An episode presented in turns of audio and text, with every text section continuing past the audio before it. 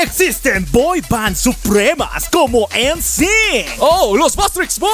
Pero existe todo en versión coreana. Ya saben que existe el Jesús coreano, el diablo coreano. Oh, no, no, no, no hables de Kim Jong-un. No lo menciones tres veces o se te aparece, güey. No, cruz, cruz, cruz, que se vaya el diablo y venga Shining. Y el día de hoy hablaremos de su leyenda, así que, ¿estén listos o no? Comenzamos. Bienvenidos a La venganza del troll. un espacio para los geeks, Para los frikis. para los otakus Para los geeks. y para todos aquellos que creen en la ciencia ficción. Y a todos, que la fuerza los acompañe. Y los destruya. Dale play a esta cosa.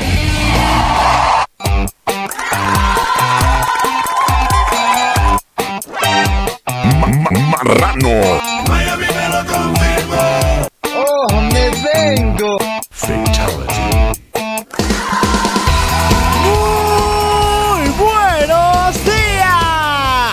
Buenas tardes, buenas noches, buenos viajes trascendentales, buenas fumadas poderosas, buenos topos para ti, también para mí y buenas waifus para todo el mundo. Yo soy el Loco Alf. Y yo soy Minia, y esto es... La venganza del. ¿Cómo están, queridos amigos? Casi finalizando este gran, buena mitad de este gran mes de diciembre, esperando los regalos de Navidad y preparándonos para el padoro inmenso que va a venir en las siguientes semanas. Sí, chicos, se viene el Padoru. ¡Eh! Hay que celebrarlo. Estamos felices de que ya llegue este momento, pero también tan felices como para regalarles un episodio muy épico y muy especial. Porque el día de hoy vamos a ponernos en modo DJ Troll. Porque el día de hoy les vamos a contar la historia de una de las boy bands más geniales, más chingonas que todos deberían conocer y que también les vamos a presentar el día de hoy.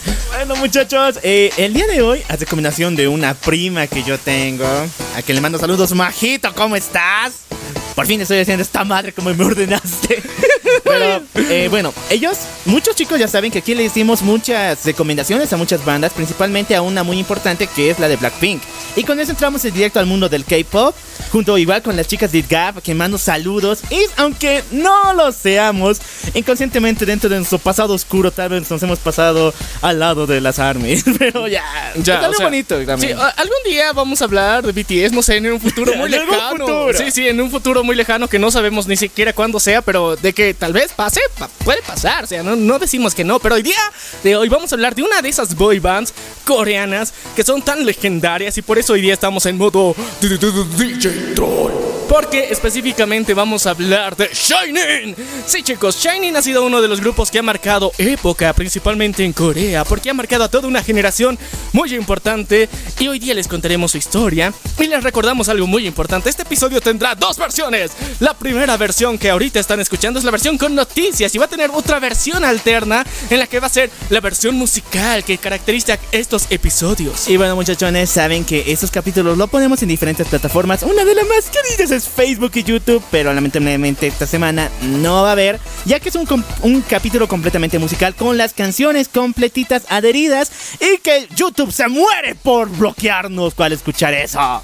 Les sí. da ansiedad. Sí, no, es que imagínate, estamos hablando también de esas empresas coreanas que le gusta poner copyright a cualquier huevada que sea referencial. Entonces, por eso mismo la, la versión musical solamente va a ir para estas plataformas auditivas que a ustedes les guste escuchar tan sensualmente. Así que, si quieren escuchar la versión musical directamente, pueden saltarse ahorita la versión musical. O si no, se escuchen esta que tiene noticias chidas. Así que, para los que son nuevos dentro del el podcast, les recordamos algo muy importante. Cada uno de nuestros episodios está dividido en dos partes. La primera parte dedicado exclusivamente a las noticias del mundo geek, freaky, otaku y gamer. Y la segunda parte que es pasado ya una hora del programa donde hablamos del tema central que en esta ocasión será Shiny. Hay que hacer énfasis en el gamer, porque hoy fueron los Game Awards, vamos a estar con eso. Así que vamos a estar potentes con noticias el día de hoy. Entonces, ahora sí, agarren los cómics de Deadpool mata al universo Marvel y los de Gwenpool. ¿Quién esa madre?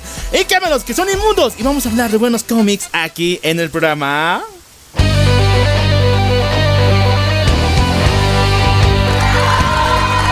A ver, muchachones. Spider-Man nos sigue hablando. A Sí. una semana, bueno, creo que es una semana Sí, menos. unos cuantos días que se estrene ya mundialmente, esta película se ha convertido en lo más aclamado del mundo entero. Sin embargo, se levantan polémicas tras de las declaraciones que montó Tom Holland y varios escritores internos dentro de esta producción. Una de estas nos señala de que esta película no iba a ser No Way Home como se estaba planeando, sino una versión primaria de lo que nosotros hemos publicado hace mucho tiempo. Sí, o sea, nosotros, nosotros lo publicamos por error, neta, error. Sí. Pero había sido verdad, güey. ¡No mames! A ver, te voy a contar. No, Les vamos a refrescar la memoria. Hace mucho tiempo habíamos publicado que el tráiler oficial de Spider-Man, que fue presentado en el programa de Jimmy Fallon alrededor, creo que de- a mediados de este año, el título llevaba por nombre Sa- eh, Sick Home. Spider-Man eh, Homesick, mejor dicho. Homesick, sí. Homesick. Y esta no iba a tener esta tendencia del multiverso, sino más bien iba a ser una cacería ya de unos seis siniestros establecidos contra Spider-Man, solamente contra el de Tom Holland. Y uno de los principales personajes y quien sería el verdadero villano de esta película Homesick sería ni más ni menos que Craven el cazador. Oh, sí, chicos, Craven, un total desconocido para los noobs en el universo de Spider-Man, sobre todo si no han leído los cómics. Pero este cabrón iba a ser el villano principal y tiene mucho sentido. Y aparte, eh, Aaron Taylor Johnson iba a ser el que iba a interpretar esto. O sea, Sí, me nuestro- acuerdo. iban a revivir al puto Quicksilver que lo vimos morir en la era de Ultron. A ese mismo actor lo iban a contratar esta vez para ser Craven. Entonces nosotros veníamos diciendo mucho tiempo de que, o sea, posiblemente esta película de Homesick eh, se iba a tratar un poquito... Al final íbamos a tener un guiño al Spider-Verse. Pero, pero, dijeron, ah, con que Flash va a sacar un multiverso. Ah, entonces, ¿qué tal si el multiverso más desarrollado que podríamos tener nosotros pues es Spidey? Porque hay varias versiones de este cabrón. Entonces, haremos esa para adelantarnos a Warner. Y bueno, también porque las otras versiones de los Vengadores son caca. Recordar de Iron Man, sus hermanos perdidos. Recordar del Capitán América, Capitán Aira nomás tenemos. Entonces, no mames, ¿qué más tenemos para multiverso? O sea, para multiverso solamente tendrías a los X-Men, tal vez, pero o sea, Un no hay ningún- Loki, ningún dale. personaje específico que tenga otras variantes de sí misma, Cabronas. excepto Spidey. Cabrones. Entonces, específicamente por eso se, cambió de planes y bueno, ya tenemos esta madre que la siguiente semana vamos a estar atentos y ver y les vamos a dar tremendos spoilers ya. Supuestamente ya tenían seleccionado al actor Aaron Taylor Jones y a quien le mando mis saluditos porque, wow, tener los huevos para interpretar a Craven es eh, aumentar de musculatura un millón de veces. Lo mamado, bueno, no tanto, que han visto que apareció en Quicksilver en Age of Ultron, tenía que ser el doble para Craven. Y seguramente se puso a trabajar porque había incluso afirmaciones y ese primer vistazo que se presentó en el programa de Jimmy Fallon es real. Diciendo nos confirmaron esta semana. Y chicos, Excitante. son mamadas. Su, su pedido del Spider-Verse o sus memes de Tobey Maguire nos dieron No Way Home. Esperemos que esté tan buena para haber sacrificado una gran producción como hubiera sido Homesick. Eh, Yo creo que sí va a ser mejor porque ya sabes, o sea, iban a ser... No, no, no, es que... Imagínate a Craven volverlo chistoso. Ay, no, ya, ya. Entonces, eh, con eso yo creo que está- nos hemos salvado de algo que nos hubiéramos arrepentido. Porque ahorita, digamos, eh, en plan serio, quiero ver Morbius para ver qué tan serio puede ser Sony. Entonces, si Sony se pone ese- los pantaloncitos bien apretaditos y dice, ok, vamos a hacer aquí chingones, puede sacar una película de Morbius, o sea, muy dark, muy oscura. Sin tantos chistes. Y eso va a ser genial y va a ser épico. Y hablando de chistes, esta semana estaba viendo así dentro de, nuestras queridas redes sociales un pelotudo, ya.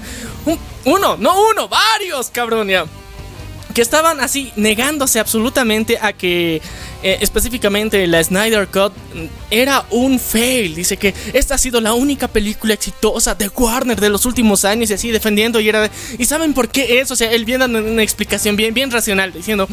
Es que los de DC quieren tener un mundo oscuro, bien darks, y donde tienen problemas existenciales y no le ponen chistes como en Marvel. ¿Y por qué no aprenden de, de- la casa productora madre? Yo era de. En serio, cabrón, o sea, mira, Marvel tiene lo suyo, está buena y todo lo que quieras, pero un error grande que tienen es poner a héroes en situaciones chistosas. A ver, en- siendo racionales, no creo que tú confíes en un héroe que sea chistoso.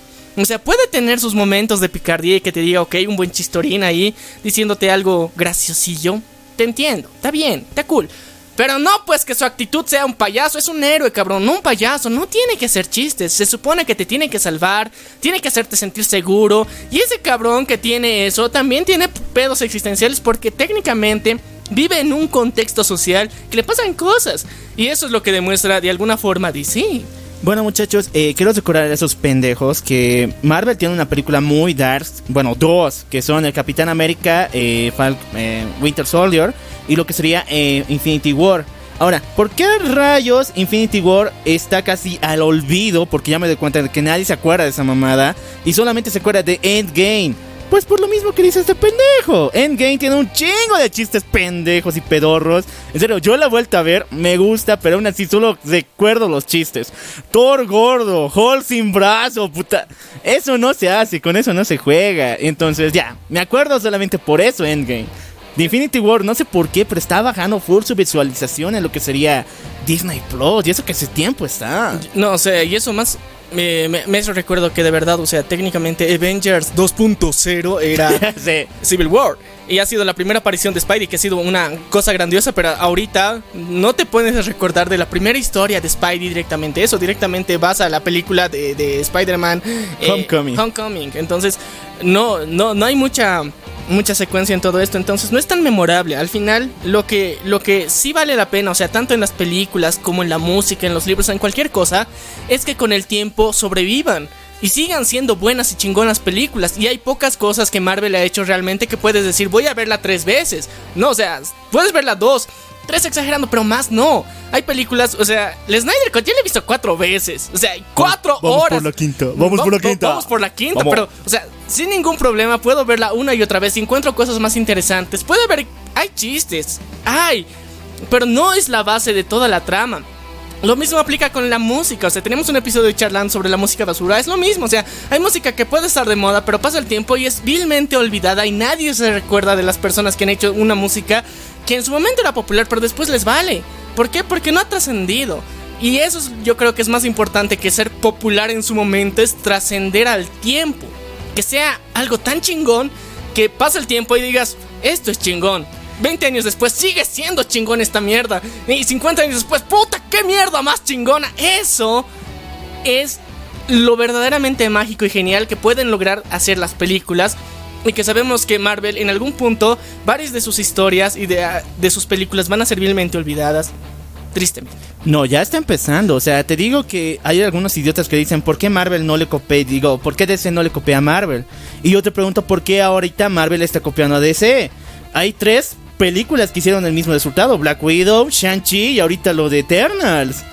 Eh, lean los comentarios que salen. Black Widow tiene una trama salida completamente de lo que es del, del mundo oscuro, con eso de la mamada del trato y tráfico, mentes dobadas. Y lo mismo con Shang-Chi. O sea, el mismo actor se puso en el mame del Snyder Cut solamente para ganar popularidad, ¿te acuerdas? Y ahora Eternals, la misma directora, todo el cast dice, "Ah, es que es igual a eh, Men of a Snyder Cut. Pues entonces dejen, les cuento. Si DC no copia a Marvel, ¿por qué rayos Marvel está empezando a copiar a DC? Porque DC tuvo dos películas que rompieron este año. Las únicas que lanzaron fue la Snyder Cut y el de Suicide Squad. Sí, es que mira, eh, el- mira, a mí me agrada eh, Warner como empresa porque generalmente las historias que te cuentan son buenas en ese sentido. O sea, no aceptan cualquier huevada para hacer películas, sino se dan el Eh, trabajo. bueno, Birds of Prey. Birds of Prey, ya, ok, ha sido un fail bien cagado, pero o sea, tratan de dar un. Rebuscan más, o sea, Fox, un mierda, o sea, hay un montón de cosas de mierda que puedes encontrar en Fox y hay cosas buenas también. Pero mientras tanto, Warner siempre ha sido más selectivo. Tiene fallas, obviamente va a tener fallas, pero a diferencia de otras empresas, como decir, por eso se ha hecho notar. Entonces, lo mismo va para las producciones con los superhéroes. O sea, sabemos que se han equivocado jodido con Green Lantern. O sea, ha sido una mierda ver a Ryan Reynolds ahí. Y qué película más culera. Pero en otras cosas también han sabido sobrellevarlas. Entonces, por eso a mí siempre he sido fan de Warner en especial. No solo DC, sino de Warner. Pero ahora, digamos, estamos viendo esta etapa de cambio. Este proceso que tal vez nos haga revivir toda la esperanza del, del nuevo eh, de Restore the Snyderverse. Nah, nah, ya vamos a hablar del restaurante Snyder porque esta semana hubo resultados. Ya, volvamos a vuelta a los cómics, porfa, antes de el bombazo. Sí, de antes del bombazo. La bomba que tiró. Ya, eh, esta semanita se ha estrenado en lo que serían los cómics de Darkseid en Tierra 8. O sea, Darkseid ya tiene sus propios cómics en ahorita en lo que sería eh, la 5G. Está brutal, ¿no? Está muy genial.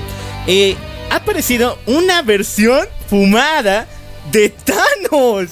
¿Qué? Sí, muchachos, este nuevo personaje se llama Tartarus y ha sido creado como el único, bueno, el ser que ha podido recolectar por segunda vez, porque ya había otro, las seis, no, las siete corporaciones, las siete linternas en una especie de guantelete en su mano. Y sí, es blanco, similar a Thanos, altunas, y tiene su misma barba partida, y sí. O sea, su barbilla de escroto. La batalla que tuvo Tartarus contra Darkseid fue una de las más humillantes que en la historia. Este fue un duro golpe, una patada en las gónadas de nuestro querido eh, Marvel, Marvel Rata común. Si bien ya sabemos que Jack Kirby, no, mejor dicho, no, no me acuerdo quién ha creado Thanos, era un tipo X, eh, pero y se inspiró en lo que sería Jack Kirby. Pero muchos idiotas ya se la pasan diciendo que no, güey, ¿cómo? Si, si yo sé así por las películas que Darkseid es un plagio de, de- del- del- del Thanos, del Tunas. No, güey. Y ahora es momento en que los cómics se diga la verdad y se demuestre. Por fin DC está montando iniciativa para joder a Marvel. No, güey, home. ya. Una batalla humillante. Con A rayos, chao, tartar. O sea, es, es que imagínate, Darkseid es uno de los seres más poderosos, pero a, ni- a nivel estratosférico. O sea, no hay punto de comparación con Thanos. O sea, es, es muy simple. O sea, aquí no hay pelea que ganar porque ya se ha ganado. No hay ni siquiera que compararlos. Ahora, que el Tunas para su universo de Marvel sea un gran villano, pues sí. Pero para el universo DC, no. Eh, Recuerden que para los cómics es un simp. Sí, no, o sea, para, aparte que es un sim de la muerte, que, que es muy chistoso eso, si quieren, indaguen más en su pasado. Y más allá de eso, o sea, aparte de Thanos, tenemos otros seres bien chingones también en Marvel, entonces, Está Magneto. ¿para qué? ¿Para qué se van a agarrar solamente del Tunas? El cabrón hasta en las películas ya muerto, entonces...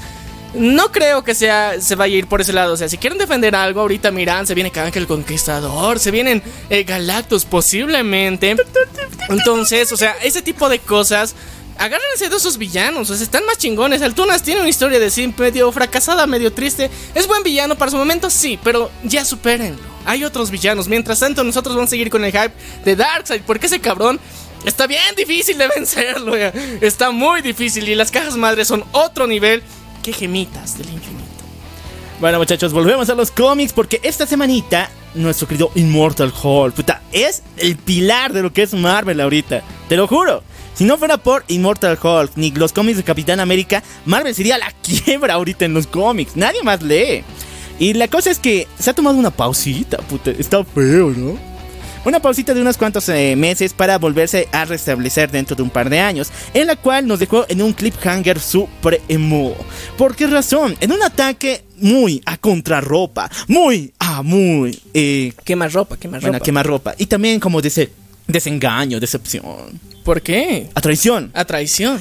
Su querida novia de nuestro querido Bruce Banner, alias Hulk, se ha convertido en Red Harpy, la arpía roja. Este personaje que ella misma mató, que era la novia de Hulk que, teníamos en los cómics, y tomó su identidad, ya que la esta esta fórmula como de Red Harpy es como una especie de enfermedad. Es un virus que se te aparece y tú te vuelves en una arpía roja. Ella se unió al enemigo de nuestro querido Bruce Banner, Hulk, y este es Abomination, el cual mutó de una forma brutal y horrible, haciendo que sus ácidos estomacales, su vómito, se convirtiera en un ácido que pudiera destruir a Hulk y quitarle la oportunidad de revivir y reestructurarse, de regenerarse. Fatality. No, lean el cómic, es Immortal Hulk 16, que está... La muerte de Hulk, güey. La muerte de Hulk. Pero Ya, sabemos que ese cabrón nunca muere porque, o sea, tiene, tiene, tiene complejo de, ¿qué se llama? Es de lagartija. Ah, yo, yo, a mí no me mata, o sea, me regenero y me reproduzco y me multiplico. Ese es ese cabrón, o sea, así de rata es Hulk. Eh, sí, ya hemos visto a Hulk morir de muchas formas en los anteriores cómics y volver de vuelta. Y una de las más estu- por- por eso es Immortal Hulk, no veo, o sea, no mames. Una de las más estúpidas fue la de Civil War 2. O sea, matarlo con una flecha de Hawkeye. Hawkeye, güey. Hawkeye, Ya. qué humillación. Ya, fuera de eso, lo hemos visto. Pero esta es la primera vez en la historia del personaje de Hulk que muere tan trágicamente y tan mórbida. Neta, los de Immortal Hulk se están yendo por un level bien darks. Y me encanta. Lo malo es que nos han dejado en pausa, pero antes de terminar el cómic, se ve que Bruce Banner ha avanzado a un paso más allá. O sea, por primera vez en la historia de Bruce, ha podido estar en el limbo de la muerte y la vida. Y ver qué le depara al personaje, porque ya se sabía que este ti- eh, Hulk no era una no es un simple eh, fallo que ha habido después de una explosión nuclear. No es un simple accidente. Un experimento. Es un ente de destrucción masiva, el destructor de mundos que está destinado a destruir mundos para que después Galactus, dador de vida, nos venga a dar otro mundo. O sea, es como Dios de la destrucción. Es como Bills, más o menos. Lo importante. Lo importante es que cuando está en este limbo entre la vida y la muerte, Bruce Banner se encontró con un ser angelical, Metra Metatron. Ok, y este caballero del zodiaco, ¿de dónde lo hemos sacado? ¿Qué pedo, eh? Yo tampoco sé. No sabemos, por eso es la ver, idea de es que la primera vez en la historia de Marvel, neta. sale un Metatron, o sea. No, que tocan ángeles. O sea, DC siempre ha manejado ángeles. O sea, tenemos a, Mija- Misae- mi, a Miguel como Ya. personaje principal en la serie de Lucifer y también en lo que serían los sus o sea, eso es DC, pero, pero en Marvel no. Marvel nunca se ha atrevido a tocar la religión cristiana. Ni siquiera en los, sus cómics polémicos como es Ghost Rider, como es Blade. O sea, le tiene respeto por alguna extraña razón que no sé. ¡Me suicido! No se ha metido con ángeles ni con Jehová, aunque lo tenemos en el equipo de las superdeidades. Pero nunca ha hecho, digamos, así otra cosa como ha pasado en DC. Así que este es el primer paso que ha tenido en el acercamiento con seres de la mitología cristiana. Y principalmente el ángel Metatron. Bueno, judío cristiano, mejor dicho. Judío cristiano. A ver, no sé, ¿qué, qué judío, o sea, antiguo ha dicho, vamos a poner un ángel y todos ahí viviendo en sus chozas se va a llamar Metatron. Pero existe, güey. Existe Metatron. no lo sé, yo no puedo confirmar ni negar nada porque de- desconozco del tema, pero está chingona, o sea, el arco que están presentando, ¿no? Y aparte, o sea, se dice que le está yendo tan bien a este cómic que quieren adaptar una película propia de Hulk, de- del Hulk de Mark Ruffalo, de este hipster. Pero, o sea, con la historia de Immortal Hulk, eso sería genial, sería hermoso. Y espero que no le pongan tantos chistes pendejos, o sea. O sea, si fuera trascendental en ese plan, digamos, de que de repente, o sea, le revelen a que Hulk, tú ahora has ayudado a los Avengers, has, has ayudado a salvar la Tierra, has generado la tecnología, pero ¿sabes qué, cabrón? Tú eres el villano de toda esta madre. O sea, sería un putazo hermoso. O sea, sería hermoso. Nivel, o sea, series coreanas donde que te dan un giro inesperado momento y sientes que has fallado la realidad por no haberlo pensado antes. Así. O sea, Marvel generalmente no hace eso, así que... eh, pero esperaremos que se les ocurra, pero... Y por favor, no metan a Taika Waititi, que es el ñato que jodió Planet Hulk. Por favor. Ah, sí, técnicamente sí, en Thor Ragnarok. Ya sigamos todavía a Tom Holland. Esta semanita, aparte de revelarnos el horrible secreto del que fue Spider-Man No Way Home, también nos dijo que quisiera al actor Timothy Chalamet, a quien lo vimos como protagonista en la película suprema de Doom, que está brutal, vayan a verla, eh, como Harry Osborn. O sea, él, Ya. Holland lo dijo.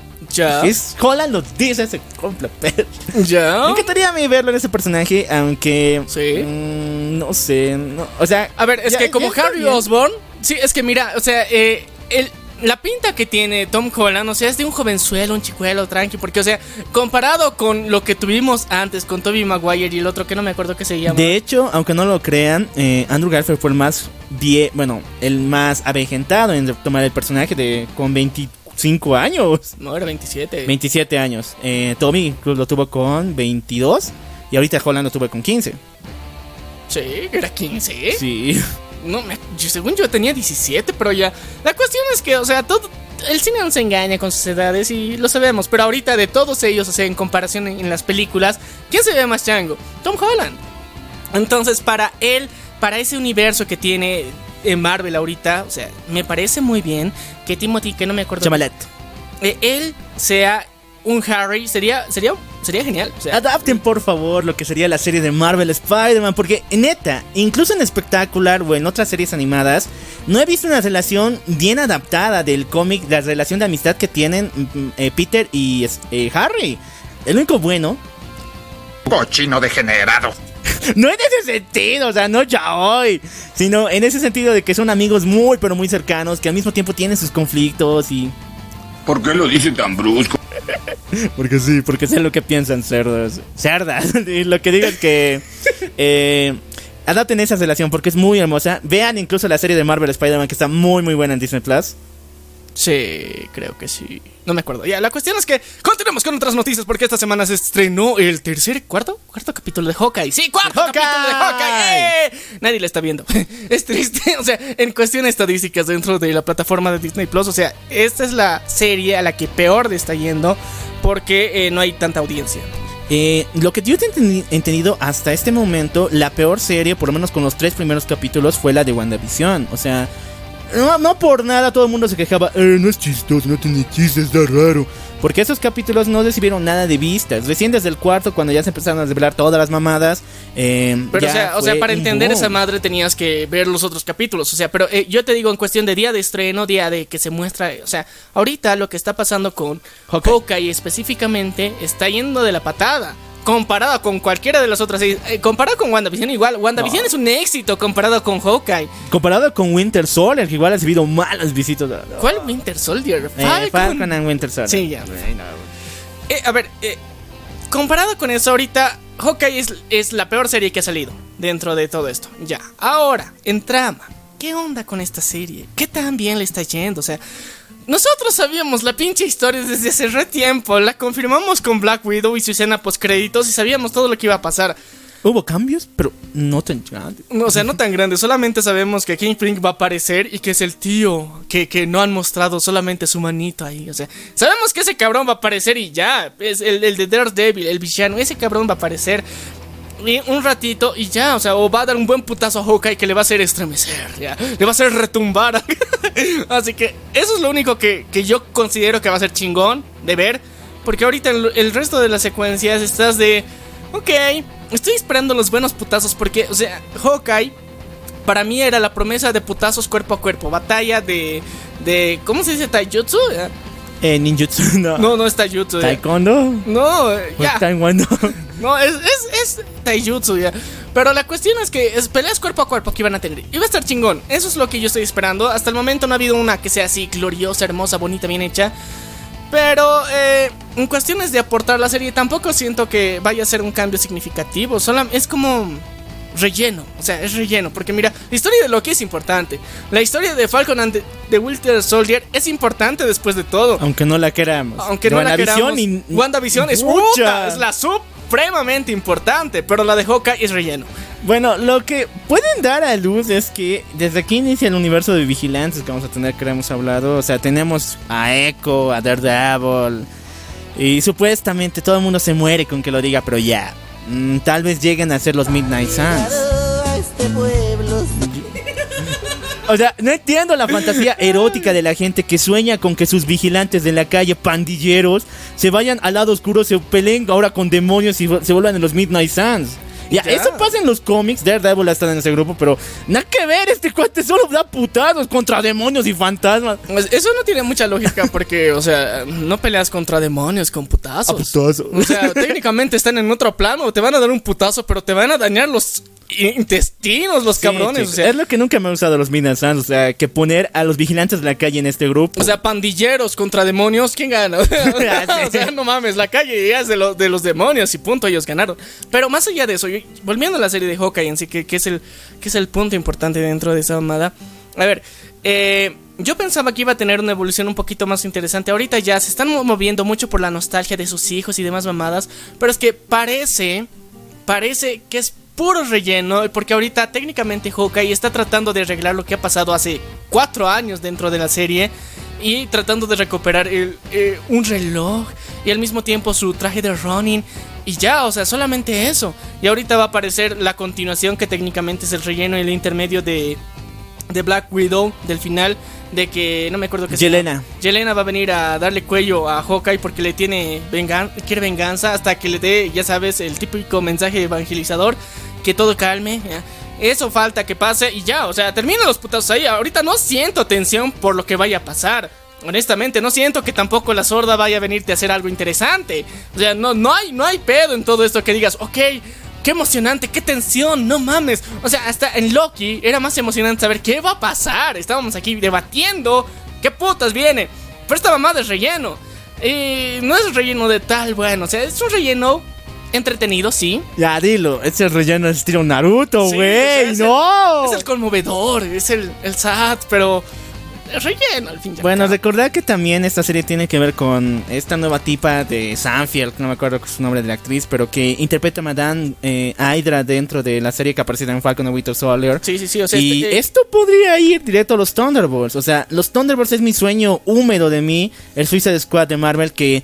Neta, Marvel lo ha sabido manejar muy bien. Mientras, mientras DC es full carnicero, mandando a matar cuanto villano y cuanta gente puede en el Suicide Squad, Marvel los cuida bien, les da sentimientos. Y este grupo de villanos los convirtió en familia. Y eso quiero ver. Esa mamada. Eh, Eso quiero sería ver. interesante porque eh, el desarrollo que ahorita está teniendo no, no da mucha importancia. O sea, siento que va a ser una historia olvidable. Aparte, digamos, solamente ahorita los que están shipeando a. o están cruciados con Kate Bishop, nada más. O sea, Ay, sí, eh, eso es lo único que ahorita estoy viendo relevante en, en- en internet. Porque, o sea.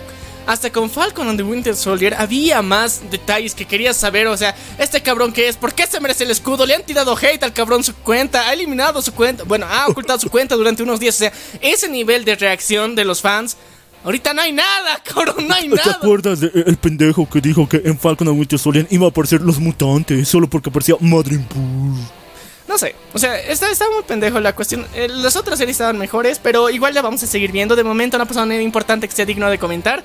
Y cuando pase, lo vamos a decir. Bueno, pues hablamos con las noticias de esta semana. Se ha confirmado que en la nueva película de Ant-Man and the Wasp, que se llama Quantum Media, va a aparecer no solamente el villano Kang el Conquistador, sino también MODOK. Sí, chicos, esa serie de Hulu que ahorita está muy chingona y muy divertida. Que Está muy que increíble. ver- Tienen que verla, esa, esa madre, o sea, ya saben por dónde verla. Bueno, pero está por Star Plus aquí. Sí, está en sci-fi en sí, ¿no ve? Está en No, Sci-Fi eh, en señal abierta y aquí en Latinoamérica la puedes ver a través de Star Plus. Sí, porque no tenemos Hulu todavía. Entonces, eh, por estar la pueden ver. Y vean Chucky también. Ya, recomendación guiño guiño está genial. Ya, Eh, ya ha terminado. Así que es- está, está muy buena. Pero eh, sería interesante ver a Modoc y esta vez en versión real. Porque aparte de eso, o sea, habían dos versiones de la historia. Porque inicialmente decían que nuestro querido y fantástico llamado actor Jim Carrey, Carrey. iba a ser el que iba a interpretar a Modoc. Pero al final dijeron: Nel Pastel, este cabrón no va a ser. ¿Por qué? Porque está grabando Sonic 2. Pero eso vamos a hablar más adelante ya. Bueno muchachos, se vienen muchas novedades. Vamos con Titans, el cual, aunque no ha terminado su tercera temporada, y ya la estoy esperando en Netflix, maldita sea. Sí, porque esta semana se está estrenando. No, esta, sí, la siguiente semana se está estrenando oficialmente en, en Netflix. Ah, eh, en español latino, ya que es lo importante, porque, o sea, ahorita había salido ya eh, completa. Está en HBO Max, pero, Pero- está en super inglés. En super inglés. Super inglés en el gringo glandés. En gringolandés, así o sea, que, te chicos, digo el super inglés porque si le- hablan tan rápido que ni siquiera se entiende. Pero hay Pon inglés, subtítulos, güey. pues, o sea, Ah, bueno, ves anime, cabrón, y estás entrenado. ya. Pero inglés no. Sigamos ya todavía. Eh, aunque no ha terminado la serie, su tercera temporada, ya se ha confirmado una cuarta Pero temporada. estábamos hablando hasta de la quinta nosotros hace tiempo. Era Bueno, de- habríamos también del spin-off que tendríamos Sí. de los Teen Titans, ya no de los Titans, sino que de este grupo donde estarían los chicos más jóvenes, como es el caso de Raven y Beast Boy. Sí, pero, o sea, también teníamos- estábamos hablando de la del spin-off que iban a sacar sobre Red Hood. Red Hood. Sobre su transformación de volverse emo. Eso iba a ser interesante porque, imagínate, a este paso yo siento que eh, para la quinta temporada va a haber un Demian. Te juro que va a haber un Demian. ya me viene, ya me viene, en serio, ya, muy fuerte. Y lo que quiero ahorita es un crossover, o sea, yo sé que HBO Max, bueno, anteriormente DC eh, Universe, eh, no tenían planteado unir estas 12, bueno, ya las había unido las de Titans con las de Doom Patrol, pero ahora tiene un universo más extendido, son ya tres series que están manejando que son Titans, Doom Patrol y Stargirl.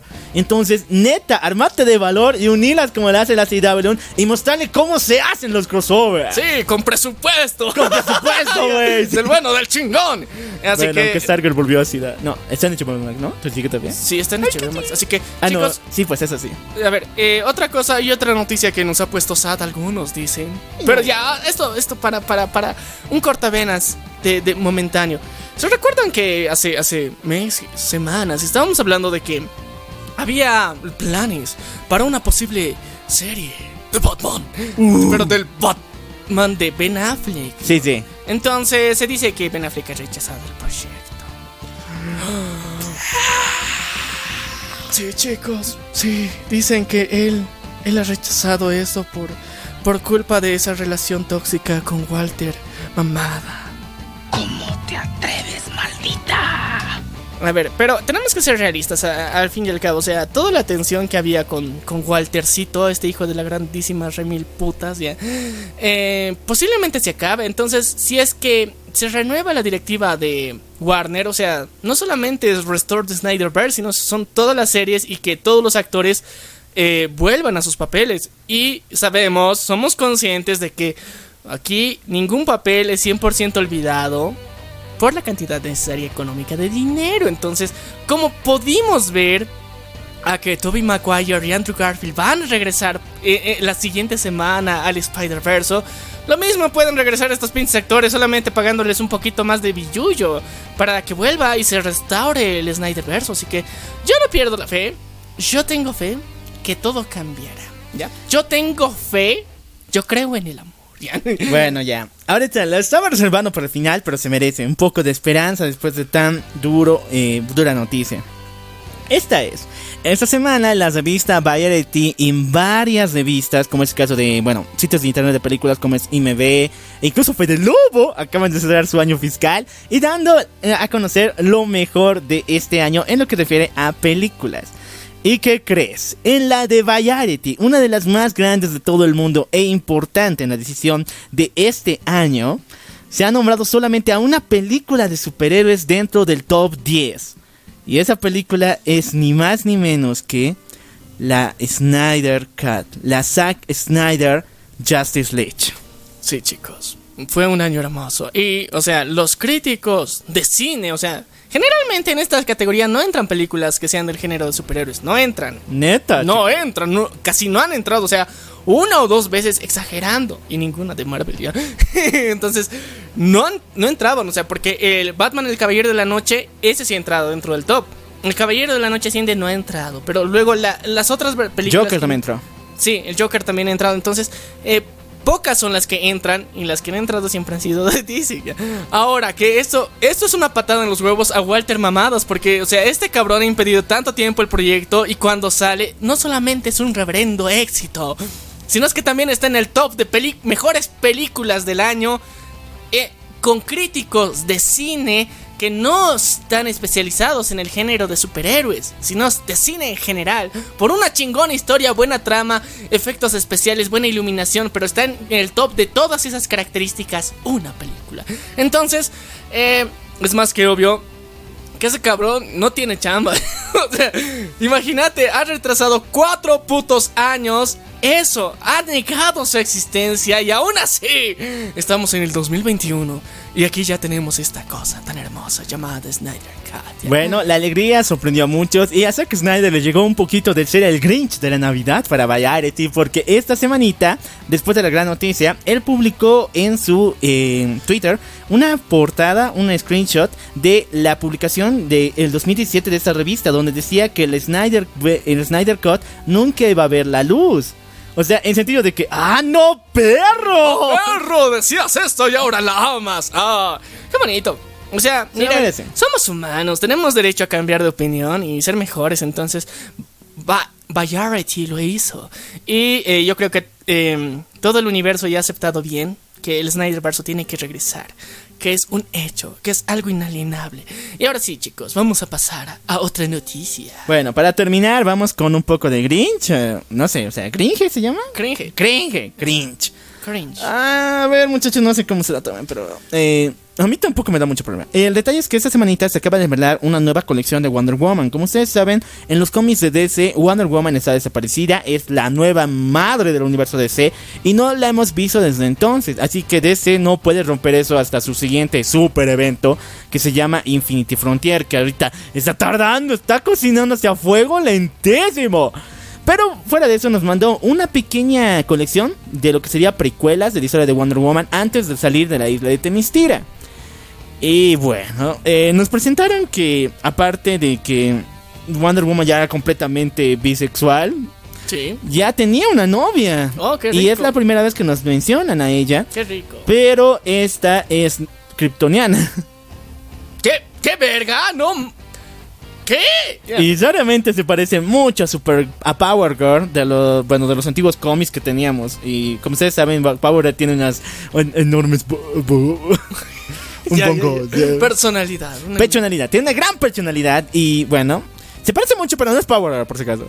Eh, no me acuerdo bien el nombre de este personaje, pero aún así es la primera vez en la historia del personaje de Wonder Woman que nos revelan a una novia. Sabíamos que era bisexual, yo lo he mencionado un chingo de veces, ha sido parte del colectivo, del DC Pride y esa mamada, pero es la primera vez que nos mencionan y yo digo, bravo. No, que nos muestran. Que nos Es- muestran. que- porque sí lo he mencionado antes, pero o sea, no hay pedo, sea, sabíamos. Aparte, imagínate, estás en una isla llena de woman, o sea, literal. Entonces, eh, ¿qué vas a hacer? Pues agarrar de lo tuyo y darle amorcito.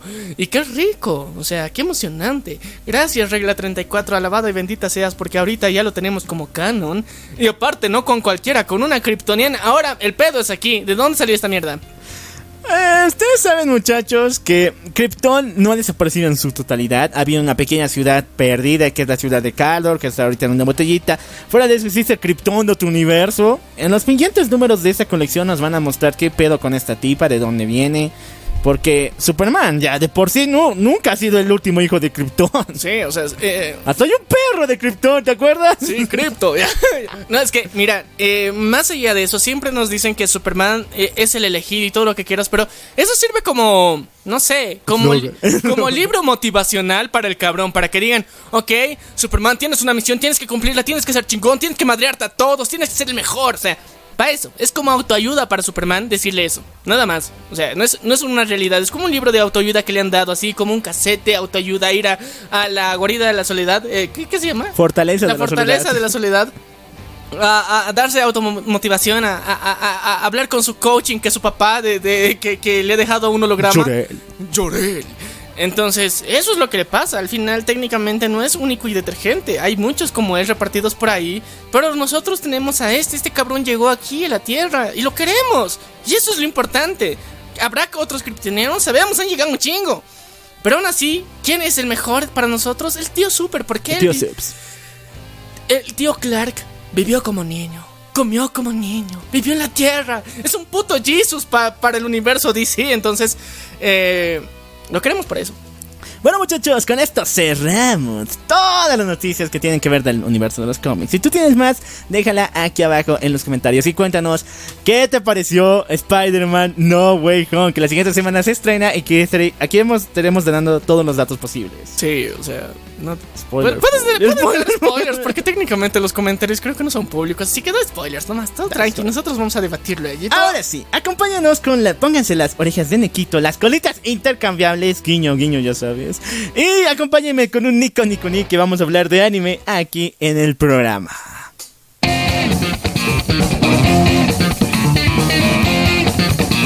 Hay sims. Hay sims por todos lados. Y más cuando tienes a tu waifu. Y, a ver, aunque no me la crean, ustedes piensan que los autores de manga, de novela ligera, puta, son un dios allí en una palestra. Él, él maneja a las waifus, crea a los princesos, crea a los Arenkin, ¿no? Eh, sí, pero no, o sea, imagínate, muchos creadores de fanfics son ahorita autores reconocidos, entonces en Japón yo creo que es algo así. Sí. Pero aún así, muchos no tienen en la cabeza de que, bueno, a estos tipos también les gusta otras producciones fuera de su obra. De hecho, igual me acuerdo de Tapei, el creador de Red Zero, que le preguntaban si le gustaba otra historia y él dijo que era Konosuba. Y era inaudito, pues a lo que escribe él y lo que es Konosuba, no mames. O sea, es, es como la, la, la relación que, que tiene el, el de, ¿qué se llama este? De estudio Ghibli, eh, no me acuerdo qué se llama ese maestro. el viejito. Tampoco me acuerdo. Ese cabrón. Osamu Tezuka. Ese y Junjito, o sea, la Sí. diferencia es bien, bien obvia, digamos, de ahí. El otro escribe cosas bien darks y todo lo que quieras, pero es un amor de gente, ya. Mientras tanto, el otro, el otro es- eh, pone cosas muy bonitas, muy bien hechas, muy bien decoradas, pero es un ojete, o sea, nunca lo ves reír al cabrón, nunca. Entonces, date cuenta, o sea, lo- tu interior es técnicamente, supuestamente lo que revelas, pero al final no, o sea, tu arte realmente no refleja cómo eres como persona. Y bueno, esta semanita nuestro querido... Ay, ¿cómo se llama este? Horikoshi, el creador de Boku no Hero, acaba de dibujar en la última plantilla del nuevo volumen de Boku no Hero a su waifu de este año. ¡Oh! Y es ni más ni menos que Komi-san. Yo pensaba que iba a ser Osaki, ya. Nah, este de este año. Ah, ya. O sea, no sé cuántos animes verá el tipo, no sé cuántas mangas leerá, pero No. es la primera vez en la historia de, de Horikoshi que hace una de estas eh, raras situaciones. O sea, Pero- sí le gustó mucho la serie. O sea, para ponerla dentro del De Boku no Hero. Boku no Hero al final ahí de que, oh, mira mi fan art. Para todos los fans te los regalo ya. Qué bonito, o sea, a mí me agrada que tengan ese espíritu de respeto entre los japos, o sea, yo admiro tu trabajo, qué chingón que has hecho, entonces, oh, por tu aniversario te voy a hacer tu trabajo, pero en mi estilo. O sea, qué chingón. Y se regalan. O sea, eso es, eso es de verdad. O sea, tener un, no sé, un compañerismo muy genial. En Japón eh, eh, ha sido, digamos, de los primeros lugares donde se ve ese intercambio de arte que tienen entre ellos. Y luego ya en Occidente. Eh, Nos robamos. no, o sea, ya estamos empezando a ser menos envidiosos, porque en Occidente siempre ha habido esas peleas, digamos, es que tu estilo es basura, no, yo dibujo mejor anatomía, no, yo hago mejor las manos, cabrón. Entonces, ese tipo de pendejadas se han peleado durante mucho tiempo y dentro de las mismas industrias de las grandes empresas de cómics se peleaban un culo. No, pero ahora... La animación también, o sea, Sí. Cartoon Network contra Nickelodeon había guerra en los 90 y actualmente el mismo Cartoon Network, o sea, no mames. Pero entonces, eh, ahora hemos visto una especie de evolución dentro de todo esto. Y ahora sabemos de que. No, pues no hay que pelear, somos compis. Al final, técnicamente están en el mismo rubro. Y hemos visto, y yo he visto localmente, o sea, como muchos artistas, o sea, dicen, eh, dibújame a tu estilo. Es un hashtag que utilizan en Instagram y se prestan personajes. O sea, este cuate tiene este personaje, se ha creado su OC, eh, su original character. Y eh, yo lo voy a dibujar a mi estilo. Y te lo regalo, o sea, te lo publico ahí porque me ha gustado lo que has hecho. Entonces, así porque sí, o sea, y eso es nuevo, o sea, no pasaba antes. Y ahora, gracias a las redes sociales, estamos viendo que sí pasa. Entonces, qué bonito el compañerismo entre colegas, dibujantes, artistas, ilustradores. Es hermoso. Bueno, pasamos a noticias muy muy fuertes. O sea, esto me llega desde Miami. Yo no puedo confirmarlo. Ustedes sí. Pero es más o menos así. A ver, te voy a contar desde el inicio. Al final te lanzo la bomba. Ok, ok, a ver. Eh, esta semanita se acaba de nivelar un spot publicitario dentro de lo que sería eh, War- eh, Warner Channel, un canal de cable que por si acaso pueden verlo, donde se decía que se ha terminado el tiempo de transmisión de Dragon Ball Z Kai para dar inicio al tiempo de transmisión de los nuevos episodios de Naruto Shippuden. ¿Qué?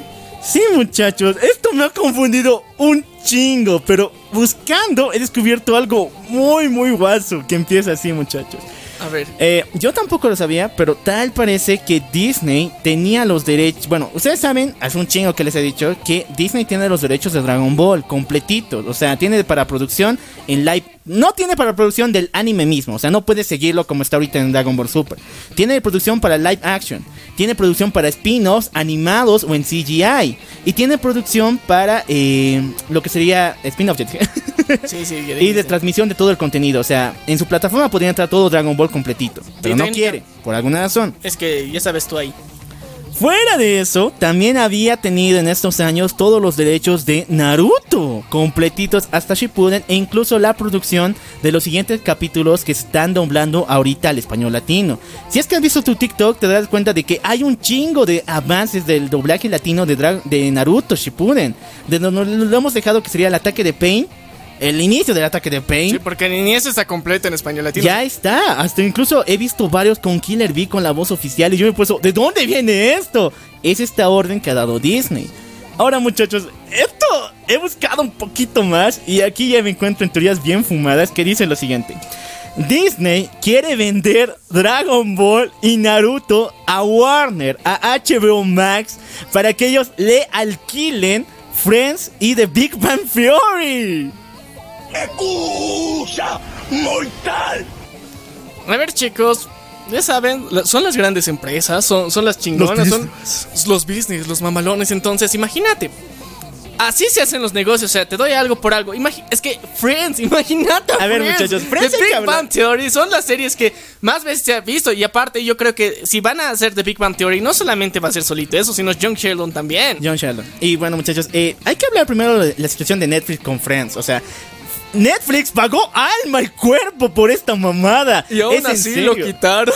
En una noche HBO Max le dijo, devolveme y le quitó todo rastro. Semanas enteras la gente lloró por Friends. Ah, y, y también, eh, How You Like Mother, eh, igual, o sea, Yo mismo también. igual, o sea, imagínense Esa es de Warner, no me acuerdo. ya. Sí, es de Warner. Eh, muchachos, eh, Friends y The Big Bang Theory, aunque ustedes no me digan, o sea, es algunos son aburridos. Yo tampoco le he llegado a entender a Friends, pero tienen un chingo de seguidores. Sí, es como Betty la Fea, sí. Es Betty la Fea, es los De gringos, Simpsons o sea, es de la- Warner prácticamente. Sí, o sea, eh, Friends eh, es una de las series más épicas, aunque su final sea raro, pero igual es una de las series más, más épicas que ha sido parte de los 2000 y ha marcado historia, o sea, es una de las más importantes. Igual Sex and the City, pero esa ya la tiene Warner y ellos tranquilos, Nah. esa no la alquilan ni la venden, pero Friends eran de, ok, ¿por qué crees que en Warner eh, Channel, o sea, en televisión por cable, repiten un chingo? O sea, repiten Friends Y Big Bang Theory. Big Bang Theory y también Dos Hombres y Medio. O sea, son las series que repiten en bucle. Todos los putos días vas a encontrar un episodio de cualquiera de esas tres series. Y ahora imagínate, o sea, el poder de tener de esas series eh, es tan importante que por eso in- inmediatamente ha salido HBO Max. Ha dicho, ok, esto es mío, me lo devuelves a mi plataforma y vale pito. Porque, o sea, no hay nada comparado así que tenga Netflix ahorita, de momento. Todas han sido alquiladas. Porque un tiempo tenía igual, eh, como conocía tu madre, y eh, solamente estaba disponible en Gringolandia. Entonces los fans latinos se compraban VPNs para ver esa serie. Entonces era, e- es, tan importante, digamos, estas sitcoms que han cambiado mucho. Hay muchos fans de esto. Y, van a ver todavía. Y no van sé a ver nuevos. qué. A mí, a mí me gusta, honestamente. Soy muy fan de estas series porque tienen, tienen esos giros tan, tan geniales. Pero ahorita, mira, yo creo que en este trato va a entrar al- algo muy importante también para HBO Max. Malcolm. Mucho, mucho feeling. Porque ahorita Malcolm solamente está en Amazon Prime. Sí, porque muchachos. eh, han hecho un contrato antes de que haga toda esta fusión. En donde Amazon Prime ya ha comprado los derechos a Fox para la distribución de streaming durante, no me acuerdo si dos o tres años. Entonces, de momento, por eso todavía Malcolm no está en Star Plus. Pero sabemos que también es una de las mejores series que hemos tenido en los últimos 20 años y que está en el top de las más vistas. Tomando en cuenta eso, yo creo que ahorita Warner también va a negociar. Quiero Malcolm. A ver, volvamos a los puntos. ya al anime. A ver, primero. eh, ¿Por qué cambiar Dragon Ball y Naruto, dos de los pilares del anime? En el, bueno, yo lo veo así. Sí. En la historia, por Friends y eh, Big Bang Theory. O sea, ahorita no me pongo a pensar, pero ¿qué puede hacer Warner con estas dos? Ahora, voy por mis razones de por qué pienso que esta mamada está pasando y es real. Primero, lo de Naruto ya está hecho, o sea, ya ha aparecido su comercial en Warner, eh, Warner Channel. Va a aparecer ya para enero lo que sería Naruto y la producción de los nuevos capítulos van para HBO Max. O sea, van a tener que comprar esa madre para checar los capítulos latinos de Naruto Shippuden. Pero lo de Dragon Ball está curioso porque tienen este año una película que va a estar malísima. Y esta película metió mano Disney. Sí, me acuerdo claramente. Es esta de Dragon Ball eh, Super Hero que se viene para este año. Y en serio, una mamá. Es una mamada. Ya hablamos del A tráiler. ver, mira, es que, es que esa es la maldición de Dragon Ball. Película buena, película mala, película mala, película buena. Sí. Entonces siempre hay un inter- intermedio. Ahorita la de Broly ha sido la mejor, estaba buenísima. Pero luego la anterior, la de Freezer, era una mierda. O sea, ¿qué, Y la anterior, la batalla de los dioses, estuvo buenísima. Estaba buenísimo, entonces hay un intercambio así. Entonces ahorita viene la pendeja. Luego esperemos aquí en dos años ya ve- veamos la chingona película que va a sacar. Entonces, con calma con eso. A mí me vale pito porque sé que, que Dragon Ball se va a recuperar, va, va a traerte algo mejor y de repente, pucha. O sea, si, si en el manga ya, ya han devuelto las memorias y la conciencia de Goku de que Bardock existe, entonces ya pues en la siguiente película va a ser Bardock, o sea, si han mostrado a Broly, entonces Bardock eh, va, va a ser un, o sea, otra película de Bardock, no mames, o sea, todos vamos a amar esa madre. Bueno, muchachos, les deseamos mucha suerte a Warner. O sea, ya tiene a dos titanes. Ojalá lleven a cabo. Bueno, no sé si cómo les irá con este live action que tenía Disney de Dragon Ball. Ojalá algún día le pase. Y bueno, como tú estabas poniendo tus sueños muy húmedos de poner mal con el HBO Max, yo pongo aquí los míos: Digimon. Digimon más, a ver, Digimon, imagínate, güey. Qué triste ya. Pero recuérdense, chicos, que si ustedes nos están escuchando desde Gringolandia, pueden ver Crunchyroll dentro de HBO Max, por si acaso. y si no, consíganse una VPN y, y le ponen, o sea, un, un servidor gringo y listo, van a poder ver, o sea, Crunchyroll dentro de HBO Max tranquilamente y gratis. O sea, si son de los que ven anime en plan todo doblado al español, no les conviene. Porque, o sea, están los subtítulos en español, pero el audio está en, en japonés. Así que para los más puritanos, eh, viejos otakus aquí, entonces sí, van a poder verlo tranquilo. recomendación guiño guiño. Bueno, pasamos a la siguiente noticia. Esta semanita, aprovechando el Spider-Verse, Pokémon dijo: Nah, yo, perra, yo también puedo hacerlo. Pokémon, güey, Pokémon. Sí, tienen un chingo de cosas que explotar. Muchachos, eh, Pokémon acaba de desvelar su multiverso, así decirlo. Y esto ya lo había hecho, me acuerdo, en un capítulo de Pokémon XY, en lo que sería el Ash del Espejo, que es una super saga, es unos cuantos, dos o tres capítulos. Es muy genial y muy brutal, muy darks, darks. Pero ahora, en la nueva saga que sería Pokémon Viajes o Journers, como se dice, Ash Ketchum va a sacar igual del mundo del espejo a otra versión de él. En este caso, él se ha dedicado más que todo a ser un, coordinador Pokémon. Es decir, este cuate se ha dedicado a ver a que sus Pokémon sean bellos y delicados y hagan performance. O sea, es como un entrenador Pokémon, pero no pa' putazos. No, Pa' shows. ¿Y qué creen? Le ha ido un millón de veces mejor que al Ash original. Qué chingón. Y ha ganado más torneos. Ha ganado todos los torneos, güey. Es que, eh, o sea, tu yo de, de, de otro universo es más exitoso que tú. Que Pero se ofrece. Dile que te pase su hack. Bueno, me encanta porque no solamente vamos a ver la versión de Ash, sino también la de Dawn que ha vuelto para el anime y no sé cuándo se va a ir. O sea, esto es raro. Hace tiempo que un personaje secundario que de vuelta un compañero de hace años está tantos capítulos. Bueno, Japón Amadón, no sé por qué, pero ahí va. Bueno, sigamos todavía con el universo del anime. Esta semanita Netflix nos ha no sé si romper el corazón o algo por el estilo, pero ya. O sea, Netflix ha cancelado la producción de más temporadas de Cowboy Bebop. El live action que ya ha estrenado en su plataforma. y sí, está culerísimo. ya. Todo el mundo me dice eso. digo, me están haciendo perder la can- las ganas, A las ver, ganas a- de ver. Ya, yo le he visto. No me ha gustado. No me, yo, yo te digo, yo los primeros dos episodios, yo como cualquier otra serie, les doy la chance de que, o sea, ok, estás empezando un universo, estás contándome una historia que todavía no tiene mucha profundidad, entonces dame algo más para que yo lo valore. Entonces te soporto tres hasta cuatro episodios, así. Más no, no, no te lo aguanto. O sea, con Walking Dead he durado exagerando casi una temporada, ni siquiera he terminado una. Y ya, me parecía culero. Ahora con Cowboy Bebop, su adaptación estaba en el tercer capítulo y he dicho, esta mierda no va a ir. He visto el cuarto ya, adiós, esta mierda no se ve más. Así, así de mala es. Entonces, eh, teníamos muchos sueños y esperanzas con esta serie y al final no se nos rompieron. O sea, yo hubiera preferido que Jupiter's Legacy tenga una nueva temporada. Sí. Aquí esta pendejada, o sea, a que salga esta pendejada. Pero lastimosamente, eh, a mí me, me friega un cacho que Netflix se fije tanto en los números de estreno. Es, es una de las mayores pendejadas que veo que, que pasa con Netflix. Porque las series, cualquier serie que lanza, para continuar el rodaje o el, el proyecto, tiene que en las primeras dos semanas y en el primer mes irle de puta madre para confirmar una segunda temporada. Si no, no, lo cancela completamente la serie. Y eso me caga a mí mucho porque hay series que al principio pueden ser que sean no bien entendidas, no estén aptas para el público, pero de repente tienen, o sea, alguien los vuelve a popular otra vez, les encuentra y hay un fandom detrás de eso y funcionan.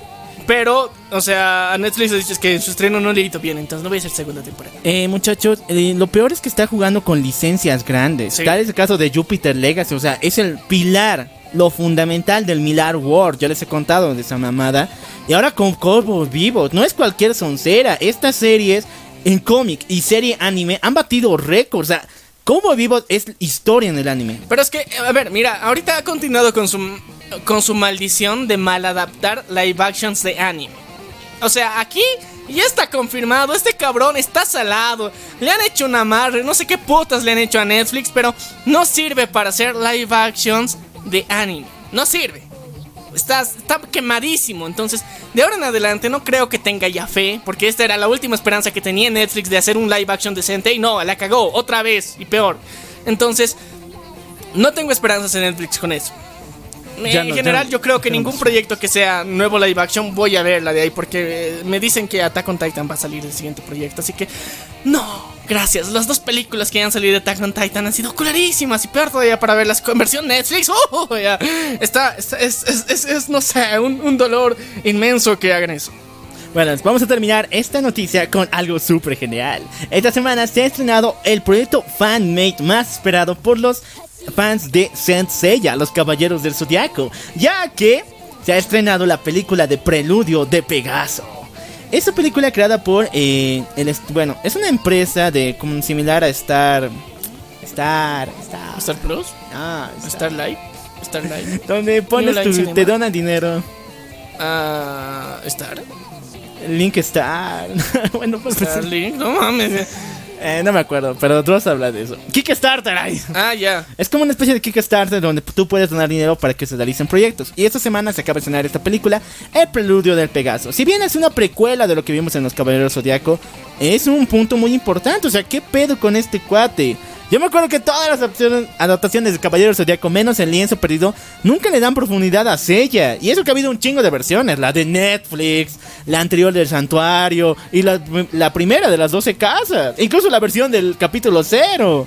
Nunca se ponen a pensar, ¿y este cuate de dónde vino? ¿Tiene sentimientos? ¿Por qué ha perdido a su hermana? ¿Dónde está? Y solamente lo ponen ahí a pelear con el O sea, solo- ese. Sí, o sea, eh, hasta mira, hasta Búsqueda Implacable de Liam Neeson tiene más contexto ya, que esta ma- ma- macana, pero bueno, todos la amamos.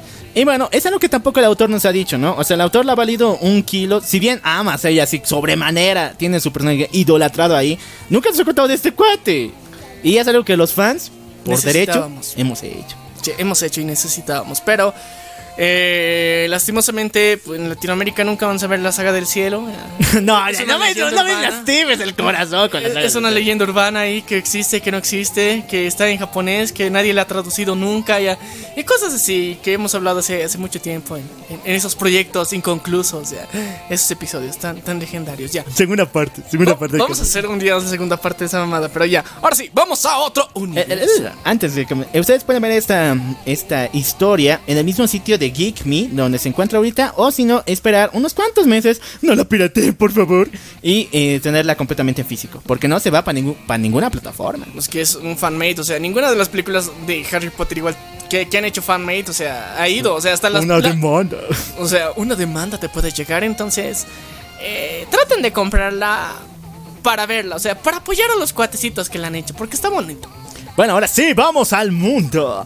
Agarren el control remoto y pónganse bien gamers porque empezamos con el mundo gamer. y esta semanita tuve brutal.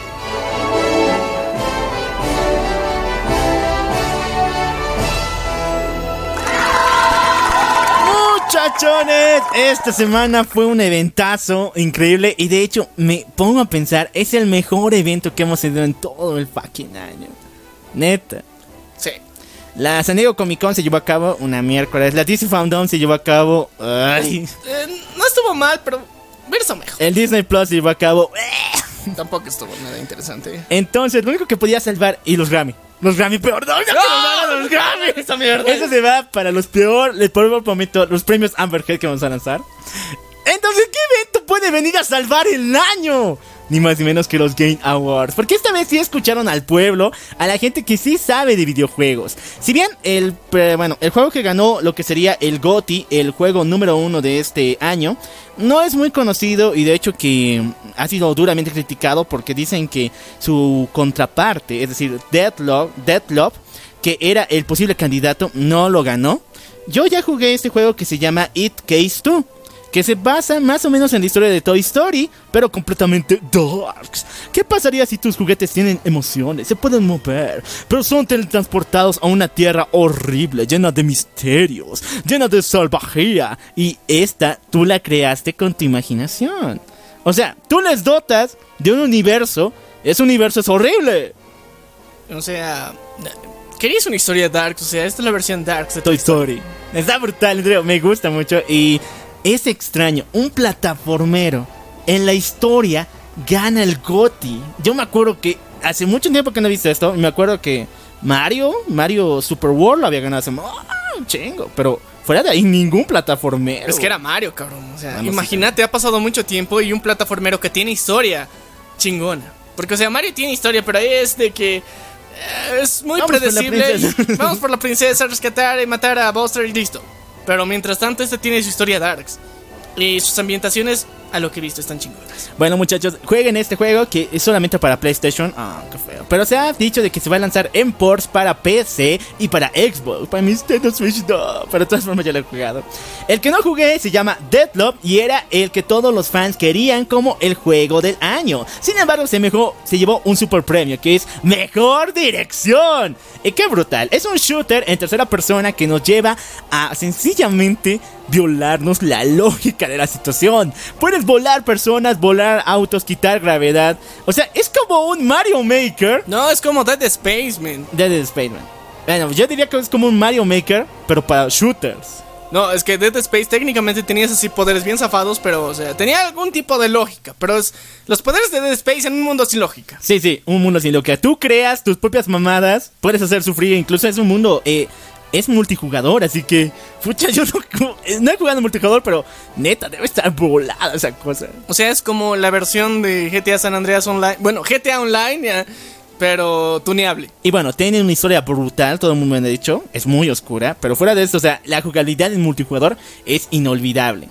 Ahora, eso también me ha parecido bien extraño. Primera vez en mi vida, yo sé que ha habido muchos más antes, que un juego de carreras gana por deportes, eh, juegos de deportes. ya, FIFA, lejos, ya. El año pasado ganó FIFA, ¿te acuerdas? El FIFA ganaron. En anteriores años, aunque ustedes no me la crean, siempre ganaban los Maddens o los N, eh, la NBA, la del básquetbol. O sea, o PES. O PES. Estos tres eran los que jugaban. Y me acuerdo un año ha salido de gol, pero fuera de eso, nunca he notado que un juego de conducción había ganado algo así. Me acuerdo que Need for Speed Most Wanted sí lo había hecho, pero. Ignition también, pero ese hace años, hace años. Pero esta vez han vuelto y a un millón por ciento. Este juego se llama Forza Horizon 5 y está brutal. Ya lo he probado y neta, es como la versión eh, o sea, surrealista de cómo manejar un auto de carrera. O sea, es la versión más, no sé, o sea, es la versión súper avanzada de Asphalt. O sea, Asphalt de por sí ya es jodido jugar ese juego y es bien tuneable en muchos aspectos, pero es difícil en, en términos de conducción. Y esta lo ha llevado a otro extremo del realismo. Esa es la clave. Porque su realismo en conducción en los gameplays que han hecho, wow, no mames, esta mamada, wow, o sea, ¿Qué, nivel de conducción? Yo creo que con esta madre ahora van a entrenar para ser corredores. Oye, sí, me encanta esto. Y uno de los puntos más importantes que se violan todos los juegos de conducción, incluido Mario Kart, es el uso de la caja. O sea, no, aunque ustedes me lo crean, todo el mundo está en automático. Creo que el único juego que. Asfalto está en automático. Bueno, Asfalt también. Y también eh, esta de. Gran Turismo también tiene la caja. Pero esta madre, sí, neta, le da importancia a esta cosa. O sea, en ninguno te explican bien para qué funciona y cómo puedes mejorar tu conducción. Y tú te sientes todo un toreto solamente con el volante.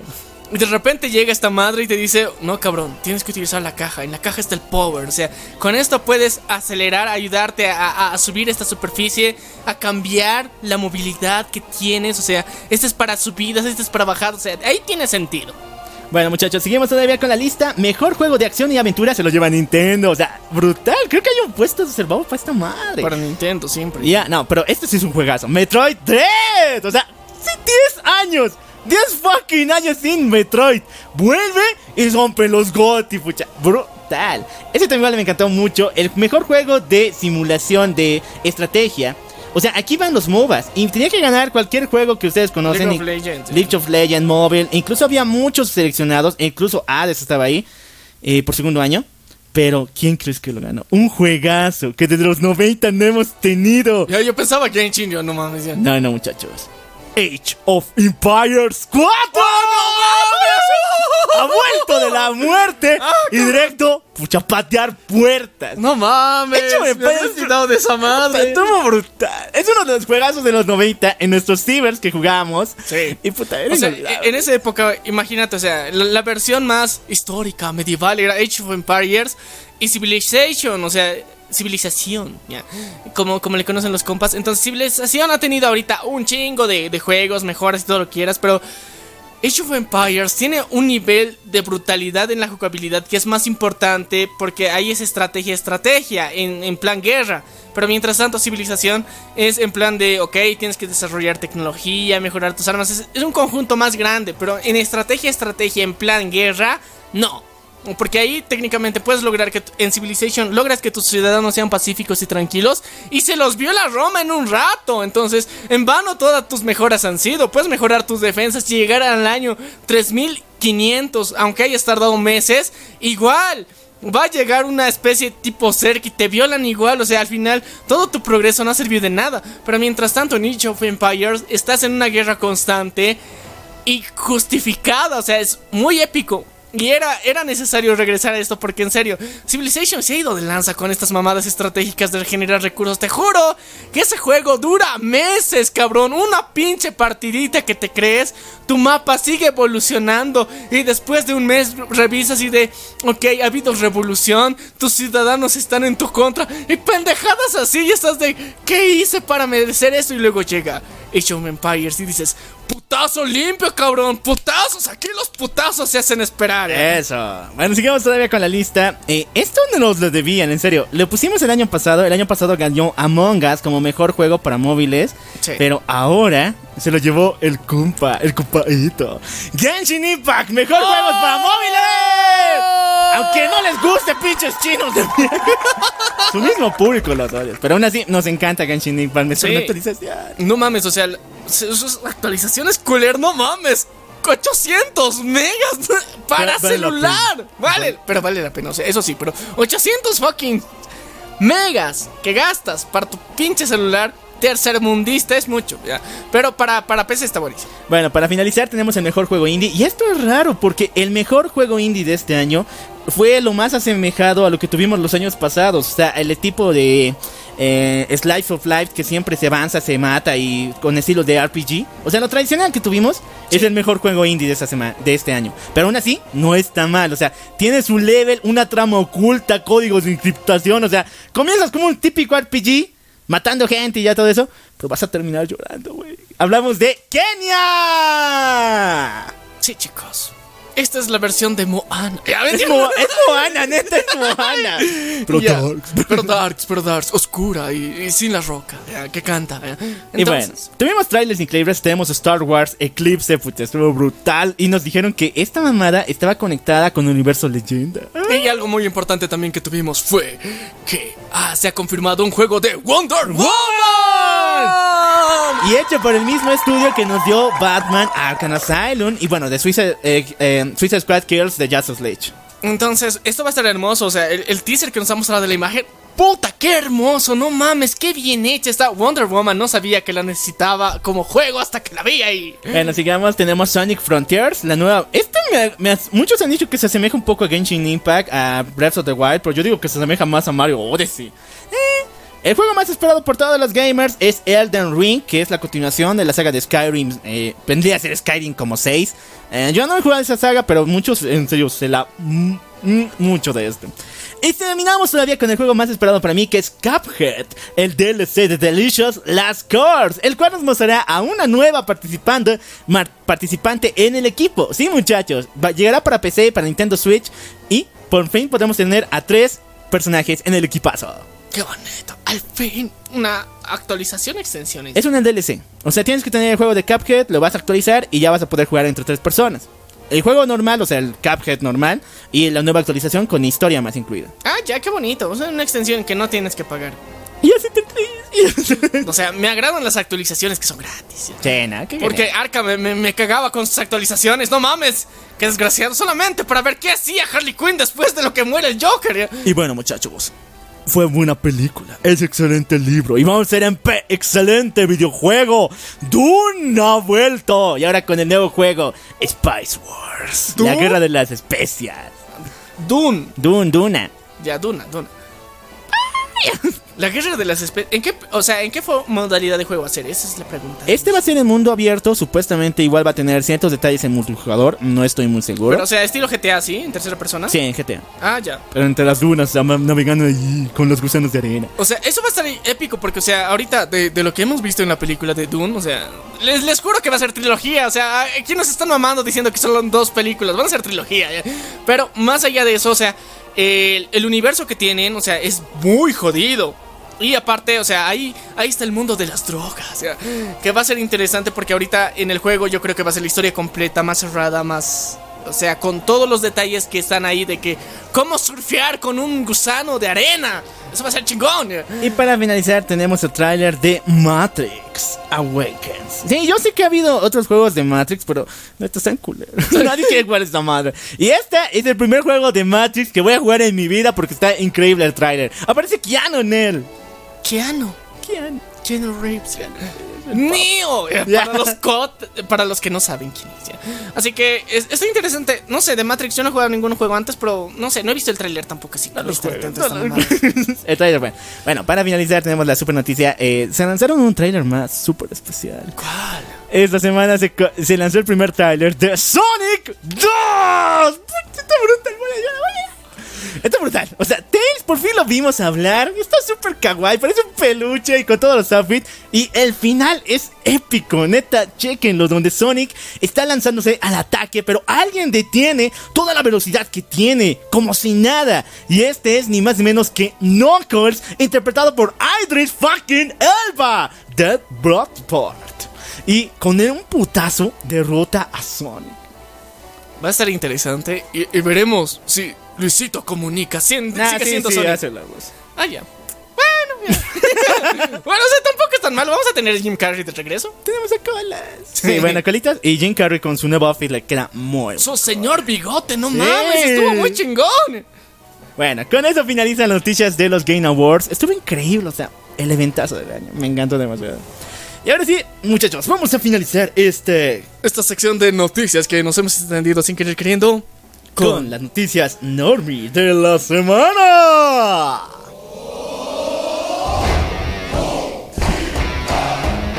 Esto no sé cómo decirlo, pero ya. No, no hacemos median, bueno, cobertura memes, pero esto es chistoso.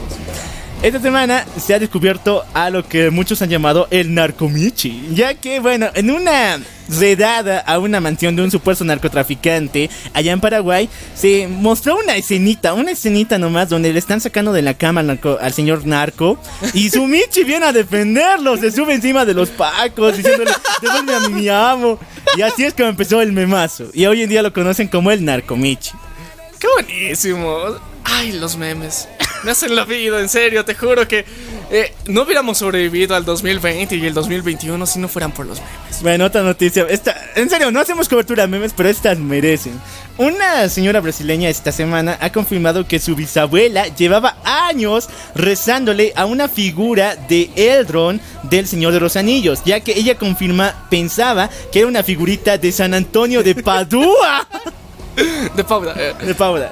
no mames. Eh, esa ya la había visto como meme hace mucho tiempo. Y otra vez la sacan a los. No sabes, los medios de comunicación hacen refrito de los memes una y otra vez. Bueno, ahora sí vamos con noticias de verdad. Porque ya se ha lanzado el logo oficial de la película de Blancanieves, eh, la versión live action de Disney, Disney. y los siete enanos. O sea, ya tiene el título de los siete enanos, está brutal, está genial. Y va a ser protagonizada por ni más ni menos que Rachel Mamosito Sega. ¡Ay, su carita de ángel que tiene ahí! Y, y bueno, va a ser esta vez una. Una Blancanieves más latina. Más es latina. latina, sí, ya. Rachel es latina, pero aún así, o sea, me encanta en el papel. Se ve muy genial y le va a dar. Lo raro es aquí. Sabemos que los live action no cuentan como canon, o sea, no tengas expectativas de esta mierda, solamente ve para entretener. Pero aún así, eh, lo raro y la controversia que salió es que normalmente se pensaba que la bruja malvada, bueno, Blancanieves fuera más hermosa que la bruja malvada. Pero la bruja malvada en este caso es la diosa Gal Gadot. Y no quiero comparar, o sea, igual amo a nuestra querida Gal Gadot. Rachel Segel, pero Gal Gadot es Gal Gadot. Es Gal Gadot. Así que veremos qué pasa, qué, qué, qué, qué pasará en esta película. Recuerden, no, no se aferren a, a- las adaptaciones live action porque son una mierda, lo sabemos. No esperen nada de esa mierda, solamente disfrútenla si no vean la sirenita. Siguiente serie de HBO Max, eh, no sé cómo decirlo. Es una colaboración con la WWE, pero es ¡Ah, ya me he acordado! Es un ¡Ah! más o menos ¡El más así. épico de la vida! ¿Por qué? ¿Por qué? ¿Por qué? Porque aquí el 619 no es una posición sexual, sino es lucha. Y porque nuestro querido Rey fucking Misterio está de regreso con una serie. Eh, sí, esta se va para HBO Max y Cartoon Network en señal abierta. Se llama Rey Misterio contra las fuerzas del mal. En esta un niño llamado Juan va a unirse a Rey Misterio para luchar contra demonios y fantasmas. O sea, no sé por qué, pero se me hace, se me hace extrañamente conocido contra las fuerzas del mal. Mm, mm. Mm, algo que empieza con eso y termina con tal. Sí, sí, Bueno, sí. la- eso de las fuerzas del mal creo que está libre de licencia, o sea, eso, el título ya había en otros libros, o sea, Alejandrito contra las fuerzas del mal y todo. O sea, sí, pero eh, o sea, está demasiado fresco en nuestra mente para poder hacer la comparación. también la idea, o sea, Rey Misterio y Juan contra demonios y todo eso, se parece a estar contra las fuerzas del mal. Se parece un chingo, pero ni modo, ¿qué le vamos a hacer? Pero está interesante la propuesta al fin y al cabo porque ha sido de las cosas más raras que hemos obtenido esta semana, así que bueno. Y ya, eh, ya ha terminado técnicamente la anterior semana la, la serie de Chucky, pero tienen que verla. O sea, ya está en español latino, así que vean la completita, está muy buena. Qué buen final, o sea... No voy a, voy a, voy a decir que Dale, dale, dale. Spoiler. Yo voy a decir, spoilers, perras. Ya, sí chicos, esta vez tenemos de nuevo a nuestra querida Tiffany, pero no, ya había salido bien la versión humana y todo lo que quieras, pero Con las droguitas. la muñeca.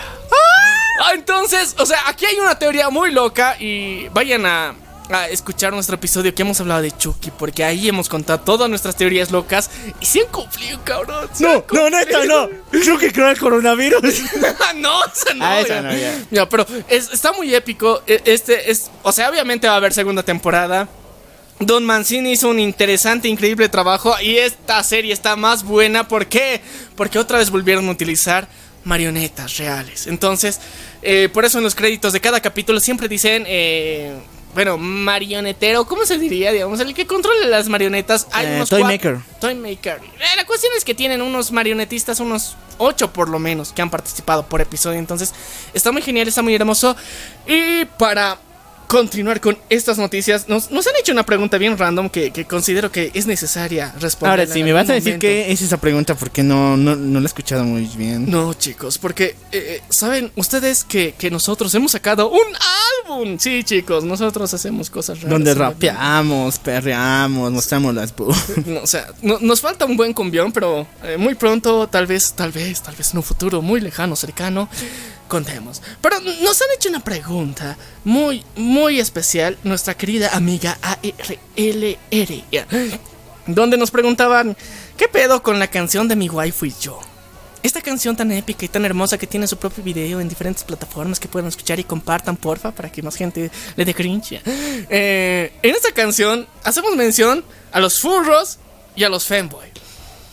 En todo esto dicen que yo era el que, el que tenía este fetiche dentro de la canción. A ver, hay que cantarla. A ver, fuera.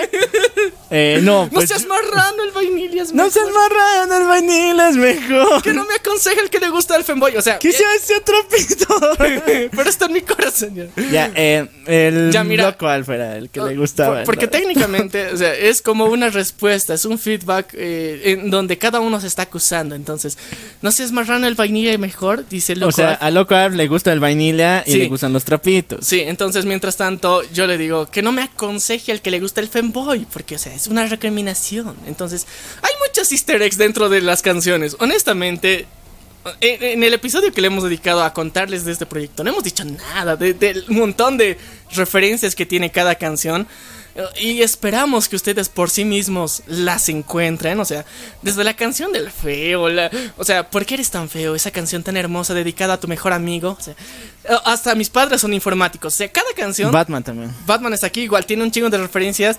Entonces, si es que logran entender todo esto, o sea, si, si muestran a alguien que sepa mucho, digamos, de, de los cómics de Batman, pónganle la canción Batman está aquí y va a entender lo que estamos diciendo ahí.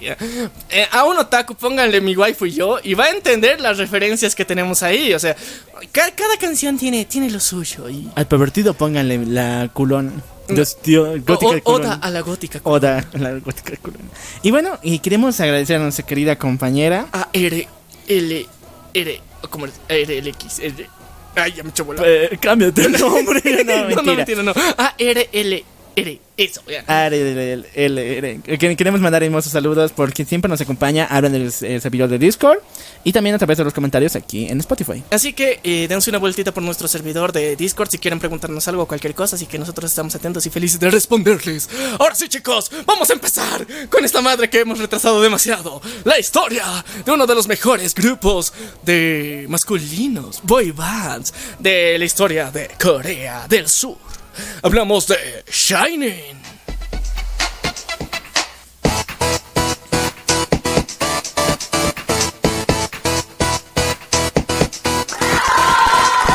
Bueno, muchachones, ahora sí, vamos con DJ. Vamos a ponernos en modo DJ Troll. A ver, muchachos. Yo sé que a muchos no les gusta el K-pop. Yo sé que son hartos de esa madre. Mi novia le gusta el K-pop, a mí no.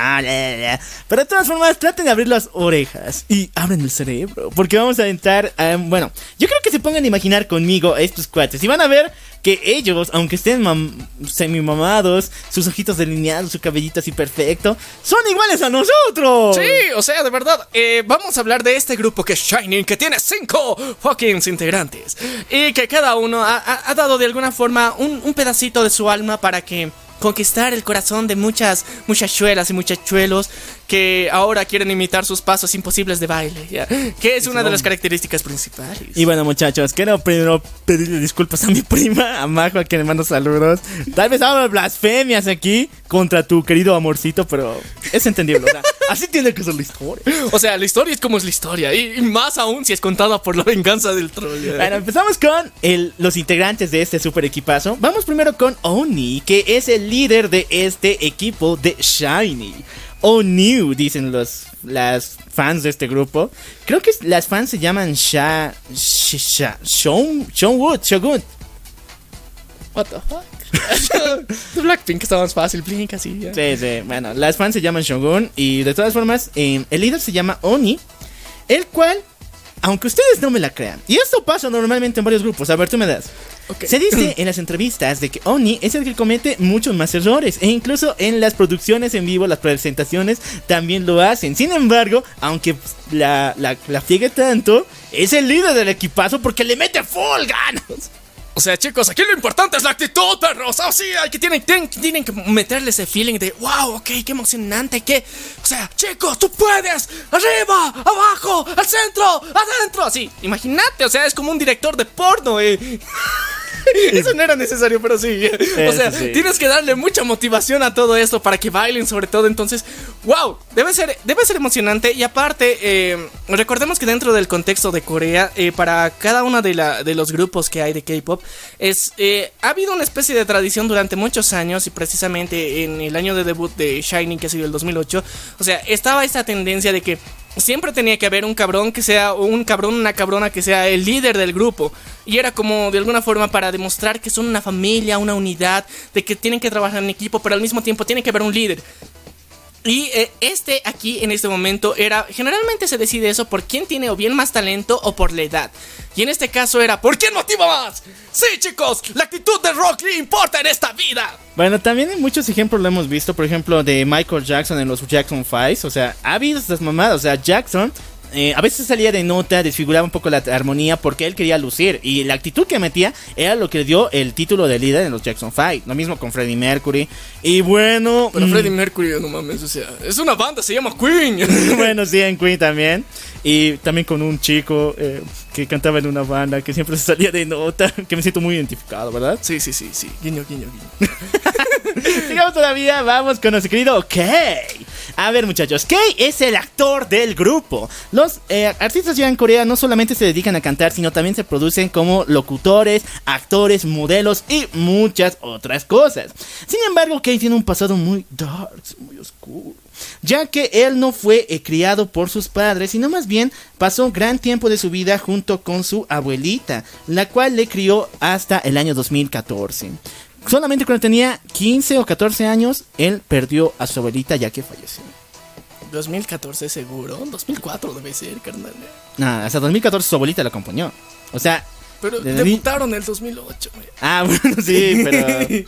Ay, no sé, pero para 2014 murió el abuelo. Ah, ya, ok. Sí, sí, yo viva durante algunos años de su carrera. Ya, ok. Me quitas el feeling.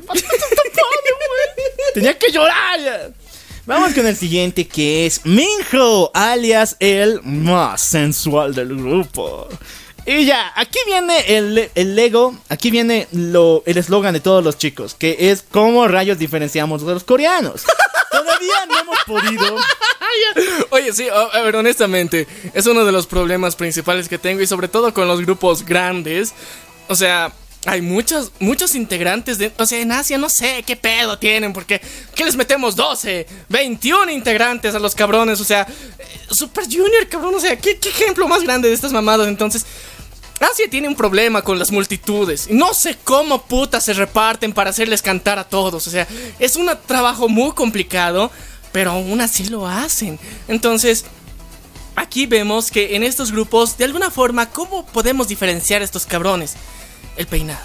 Porque, o sea, al- o sea, si eres noob dentro del, mundo K-pop, o sea, o del entretenimiento asiático en general, es bien complicado. Porque, o sea, puedes diferenciar a los personajes del anime, de los webtoons, au- au- aunque sea de, de, de los. de los. De, ¿Cómo se De los mangas y de los wanga. ¿Qué se- Mangas, no, eh, en China se llaman otra cosa, pero no me acuerdo. Cómics. Sí, pero había- manguas, manguas, eso. Man- las manguas, sí. Sí, los mangas y los manguas, o sea, los personajes dibujados, animados, puedes. Aunque esté puedes en blanco y negro, güey. O sea, blanco y negro. Los puedes diferenciar, o sea, se notan sus rasgos, pero cuando los ves en persona, una persona con ojo promedio occidental, no puedes, o sea, estás de, ¿qué pedo? O sea, ¿por qué se clonan? ¿Ya? ¿O ¿Por qué están tratando de imitar? Entonces aquí el outfit hace la diferencia. Y bueno, según las chicas de Girls Generation, o sea, el sueño de todos los otakus, pro- bueno, no mejor dicho, de todos los K-poperos reprimidos en el closet del año 2010 para adelante, o sea, las chicas más hermosas que has visto en tu vida de Corea, estaban firmemente enamoradas de este güey. Tanto que lo nombraron como el modelo oficial dentro de su canción más reconocida y el cuate con más suerte que he visto en mi vida en el K-pop, en G. La canción más genial que hice en toda la vida. Ay, no me, me voy a morir. Quiero ser este cuate. Ya, de todas formas, igual no lo ha tenido muy fácil porque su papá ha sido un gran entrenador de fútbol muy reconocido en toda Corea. Sin embargo, él siempre estuvo destinado y educando a su hijo para que sea un jugador en toda su existencia. Pero un día él le dijo, quiero probar cosas diferentes. Se puso en el nivel del baile. Se puso como bailarín. Y le dio increíble. O sea, este cuate es uno de los mejores bailarines que pudieron dar. eh, que pudi- pudo unirse al equipo. E incluso su papá salió a decir de que después de ver sus dotes, ya no le siguió más con este pedo de ser deportista. Sin embargo, en los juegos que se monta en la empresa donde trabajan estos cuates, que se llama la CM Entertainment, La se S- arman olimpiadas, man. O sea, en en la SM Entertainment Sí. es, es- es una de las Big Three o Big Four ahora de Corea porque son cuatro empresas, bueno, antes eran tres ya, empresas que técnicamente tienen el monopolio del K-pop. O sea, hay muchas empresas chiquititas, pero valen pito ya. En- entonces, estas eran las consideradas las más chingonas, las que sacan los grupos más chingones, más geniales. Y una de ellas es la SM Entertainment. Y pues aquí, no sé, que tienen un, un fetiche de competencia porque, o sea, los capos, los asiáticos en general tienen una especie de Sentimiento. sentimientos reprimidos. Más allá de eso, también tienen un- una pasión por competir. O sea, todo el tiempo tienen que estar midiéndose las habilidades con otros. Y es medio enfermo. Pero al mismo tiempo estás de, ok, este cabrón sí ha ganado, ni modo, mis respetos. Y bueno, muchachos, sí, este tipo estuvo en las Olimpiadas de la C Entertainment y la ganó completamente. O sea, deporte donde entraba, deporte que ganaba. Y de hecho, aunque yo creo que miente, ganó en Garrocha y es la, supuestamente la primera vez que participaba en esta madre. Contra eh, deportistas profesionales que eran sus compañeros. Eh, está bonito. Está bu- buena o sea, hay personas que tienen habilidades innatas para el deporte. Y yo creo que a alguno de, de esos tal vez le ha tocado la suerte, específicamente de que él a la garrocha la pueda agarrar, a presionar bien, pueda hacer su saltito tan brutal. Y que se le dio, pues, ¿qué vamos a hacer? Bueno, ya tenemos a tres, ¿no? El, el líder, el que comete errores. Tenemos a Kay, el actorazo, el dramático. Tenemos a Mijo, el guapa. El bailarín. El bailarín. Tenemos ahora al jovenzuelo, al de la chaviza, al más joven de este equipo. Hablamos de Taemin. Bueno, se dice Tae- Taemin o algo por decirlo, pero yo lo voy a decir Taemin porque no puedo pronunciarlo bien. Perdónenme, chicas, no me maten. Pero Taemin es el más joven de ese equipazo. Y para todas las chicas que ven eh, los videos de Shiny, es el bombón que quieren asetear. O sea, no importa qué edad tengas, incluso que seas menor que este cuate, lo ves con deseos de querer agredirlo, tenerlo como tu shota, como tu niñito a cargo, ser su big mommy. No, he escuchado Su cosas. sugar mami, eh. Su sugar mami. He escuchado cosas bien mórbidas de este cuate. Y le han hecho a su cartel cosas muy mórbidas. Ay, no, sí me acuerdo lo que han hecho tu cartón. Lo que pasa es que a Temin, eh, este chico, lo habían casado en un reality show de la CM Entertainment, que eh, también tiene muchos programas de esos. Una de esas se llama Got Married, donde unen a una artista femenina de uno de sus equipazos con un artista masculino. Y muchos, muchas chicas se quedaron con el corazón roto, en serio. Cuando lo casaron de mentiritas con esta muchacha y le hicieron vivir situaciones románticas. Fue como una terapia, así, fue como un martirio ver a ese cuate con esa checa. Recuerden, chicos, que, o sea, para los asiáticos es, como que sagrado esa mamada de que, o sea, su- hasta los sellos o los actores de voz de, de sus personajes tienen que ser, o sea, seres puros, intocables, que no tienen que tener pareja y demás mamadas. Imagínate un idol jovencito. Entonces, a este cabrón le casas de mentiras, o sea, aquí como en las salacitas, de mentiras, o sea, es juego, es chiste, pero duele. Vamos con el último integrante de Shiny. Hablamos de Jong Hyun, quien nació en Seúl. Él tiene igual un pasado muy, pero muy oscuro, porque siempre ha sido como un muchacho muy tímido. E incluso cuando habla en sus presentaciones y entrevistas, siempre habla muy, muy rápido porque tiene miedo de cuál sea la reacción que van a mostrar sus compañeros y las demás personas que le escuchan. Sin embargo, su talento está en la música completamente. Él nació para escribir canciones. Todas las letras que ha hecho y la mayoría que ha sido usada para Shiny, fucha, han roto niveles. O sea, tienen una, una química increíble. E incluso él también fue el meter palabras en inglés y italiano. ¡De mamma mía! Dentro de las canciones de Shiny. Oh, y también le han metido canción, bueno, letras en español, o sea, Ah, sí, hay palabritas, unas, ¿no? palabritas, hay unas. Entonces, eh, técnicamente ha sido muy experimentales para su época, porque, o sea, en esa época de, de los 2000, porque técnicamente del 2000 hasta el 2010 cuentan como los 2000. Ha sido su estreno de estos cuates, su debut.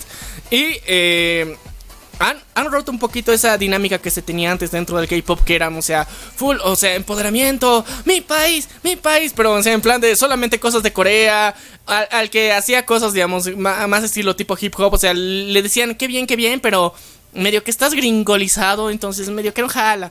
Pero eh, gracias a ellos empezaron a meter estas referencias, incluso palabras, o sea, eso es una evolución dentro del mundo del K-pop que ha permitido que en la actualidad tengamos tantos grupos que incluso tengan canciones netamente en inglés y que ahora en todo el mundo los escuchen. Y bueno muchachos, ya estoy harto de hablar. Vamos a empezar a cantar con este nuevo ritmo genial. Y el primer sencillo que había producido Shiny tardó dos años. El equipo ya estaba formado desde 2006, pero con el tiempo empezaron a llevarse bien. O sea, tenemos en el equipo al líder, al romántico. Nah, ¿cómo era? No, no, el líder. El líder. Luego el actor. El actor. Luego Después, el bailarín. el bailarín. El, el, El jovenzuelo. Y el, el profundo. Eh, eh, eh, el, el, el romántico. El romántico. Muchachos, ¿cómo unimos a estos cuates? Parecen como sacados para un equipo de fútbol en tu cancha, ¿o no? No, o sea, eh, ¿a- ¿acaso les defines por las personalidades en la cancha? Ya, un poquito. Bueno, de tu barrio, más o menos. Entonces, ¿cómo los unimos a estos chicos en un solo equipazo? ¿Cómo le van a llevarse bien? Y este fue el ejemplo perfecto. Porque todos estos muchachos, según la primera canción que han sacado, no sé si será así en la vida real, tienen un, una su- tienen un momento, una situación en que los une. Y esta es que todos ellos aman a las Mels. Mels. Sí, muchachos, les gustan las mujeres grandotas mm, de mayoría de edad. Y su primer sencillo habla de esta madre. Este se llama Replay, que fue lanzado para 2008. Y eh, ustedes escúchenlo porque está increíble. Bueno, muchachones, hemos regresado. Replay, eso ustedes lo escucharon. Cada vez que se menciona a la palabra nona, que significa prácticamente abuela en italiano, y decirle que está sexy, que es- venga aquí, mamacita, acompáñame a tu lado. Oh, por favor, te entrego mi corazón, no lo desperdicies, abuelita. Te entrego mi castidad. ¡Ah, no! Hay una parte que lo dice, o sea, no con esa palabra, pero lo dice. Me entrego a ti, mami. Oh, baby. Eh, no Las sé. Mills uniendo pandas. no mames, o sea, el lanzamiento. el primer, el, el debut de Shining es con las MILFs. ya. Suena mal. Pero sí, lo hicieron. Y a todas les gustó. Oh, sí. Bueno, muchachos, eh, aquí empezó todo un recorrido enorme de Shiny. ¿Por qué? Porque Shiny no solamente se volvió muy popular en Corea, sino en otro país que es cercanito llamado Japón. Y de hecho que estas fueron las primeras conexiones no violentas que hubo entre estos dos países de Corea del Sur con Japón, porque estaban exportando idols de Corea para este lado y estos al llegar tenían que sí o sí empezar a sacar canciones en japonés. Las canciones que tocaban en Corea, pero cambia, bueno, traducidas. Sí, a ver, eh, eso sigue pasando hasta la actualidad, pero eh, tenemos que reconocer que Japón es uno de los mercados musicales más importantes del mundo, para cualquier puto género. O sea, cualquier género, si llega a Japón y es un éxito, o sea, wow, tienes un mercado asegurado de personas que tiene y que son posiblemente muy audiófilas. Estos cabrones valoran mucho la calidad de sonido. Porque tienen los equipos más chingones para escuchar música. Y puta, les encanta estas mamadas. Y aparte compran un chingo. O sea, no compran los piratas como en Latinoamérica. Sino los originales. Compran el vinilo. Van a los conciertos. O sea, hacen un montón de cosas. Y por eso eh, Japón siempre tiene un trato en especial.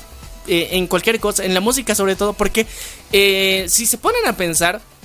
La mayor parte de, los de sus artistas favoritos que no sean del género urbano siempre llegan a Japón, o sea, de los, de los gringos, de los que cantan en gringolandés, llegan a Japón y tienen una edición especial, edición japonesa. ¿Por qué? Porque en Japón piden eso, o sea, piden un trato especial porque lo- hasta el mismo material en que se graban los discos y se envían como mercancía para Japón están en otro material que no dan en Gringolandia o en cualquier otra parte del mundo, porque estos cabrones lo valoran, lo evalúan absolutamente todo. Bueno, también es el caso de las películas. Les había comentado el caso de Godzilla vs. Kong, que sí o sí, cualquier película que entre a Japón, igual le pasó a la Snyder Cut, le va a pasar ahorita a Spider-Man, tiene opening y tiene ending. Entonces, para, o sea, para, para triunfar en la música, si logras entrar al mercado de Japón, es muy importante. Hay un chingo de plata que vas a tener.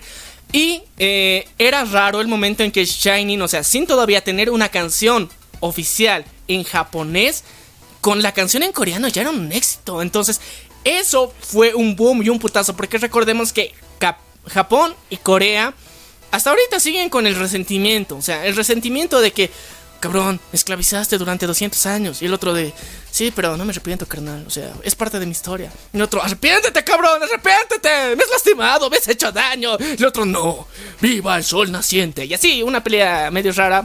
De, de, que- de personas modernas que siguen resentidas por eso. Y tiene sentido que estén resentidos, pero no mames, ya estamos en otra época. Y ni siquiera ninguno de sus abuelos, de esos cabrones, eh, ya ha vivido esa época. O sea, son, solamente hay, hay resquicios pequeños de la historia. Supérenlo, carnales, ahora pueden ser amigos. Y una de esas lazos de amistad tan importantes ayudó a ponerlo Shining. Y bueno, Shiny también fue reconocido por crear su propia marca en lo que refiere a vestuario. O sea, esto tampoco lo he entendido muy bien. Por favor, las que sepan de K-pop me lo dicen en los super comentarios. Porque no entiendo bien lo que sería el train, train, el Team Shiny como tal. Esta marca se basa en unir lo que sería el urbano reluciente con unas ciertas características de dark completamente oscuras. O sea, es como si estuvieras para floguear, como flow, pero tienes algo de dark metido. A ver, eh. No sé, yo, yo, yo, a, lo que yo conozco es un. ¿Cómo te digo? Se, le dice a este, a este estilo, a este ritmo, el, es estilo trance, pero es mezclado con urbano. O sea, en plan de electrónico súper agresivo como este, así. Tiene un beat chingón, tiene un, tiene un flow muy épico, pero al mismo tiempo es, es bien agresivo eh, en el sonido que es bien repetitivo pero es nivel trans electro, pero al mismo tiempo urbano. Entonces, esa mezcla extraña es lo que de alguna forma ha caracterizado a Shining, porque al mismo tiempo, ese beat rápido que tienen hace que tengas que bailar rápido. Y tener, o, tener un movimiento consecutivo que, que parezca que vas al mismo ritmo. Y ha sido una de las cosas más épicas que hemos visto dentro del K-pop, porque el nivel de coreografías que han sacado estos cabrones, o sea, no mamen, chicos, o sea, vean algunos de los envies, de los videos musicales de estos cabrones, van a darse cuenta de, no mames, qué nivel de flow, elasticidad y cualquier fan de, de- del K-pop ha intentado alguna puta vez en su vida hacer un cover dance de estas coreografías. Y les juro que van a bajar 3 kilos. Sí, muchachos, mi hermano es prueba de eso. Pero aún así, eh, muchachos, el Train, el Train Shiny, como se está diciendo, no es solamente una marca de, bueno, de la forma de vestir, sino también, como dijiste, tiene que ver mucho con la música que estaban presentando. Y un claro ejemplo de esta es un super temazo. A ver, muchachos, se cuenta la leyenda de que Shiny se enteró de que en Gringolandia se estrenaba una película Oh. llamada El Caballero Oscuro. ¡Oh, oh, oh, ¡Qué hermoso! Nosotros le hicimos muchos homenajes aquí, como en Batman Metal. Ah, no. Esta fue la del Caballero Oscuro. Ya, de Nolan. Y fueron ellos al cine a chequearla y se quedaron impactados con la frase del Joker. Allá en coreano, no sé cómo se diga. Pero en esta parte es: ¿Por qué tan serio? Uy, el bol viene- luego viene el lápiz, después viene la. La cuestión es que se traumaron con el Joker y... ¿Por qué tan serio? Tanto así que eh, dedicaron una canción a este lema. Y esta es la siguiente canción que me encanta demasiado. Con ustedes, Why So Serious.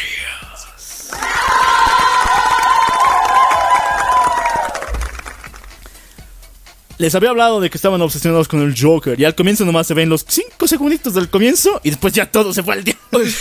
no, neta, fue una patada igual, amigos. O sea, me enteré de la historia de que fueron a ver la película todos juntillos. Se quedaron obsesionados con el personaje de Heath Ledger.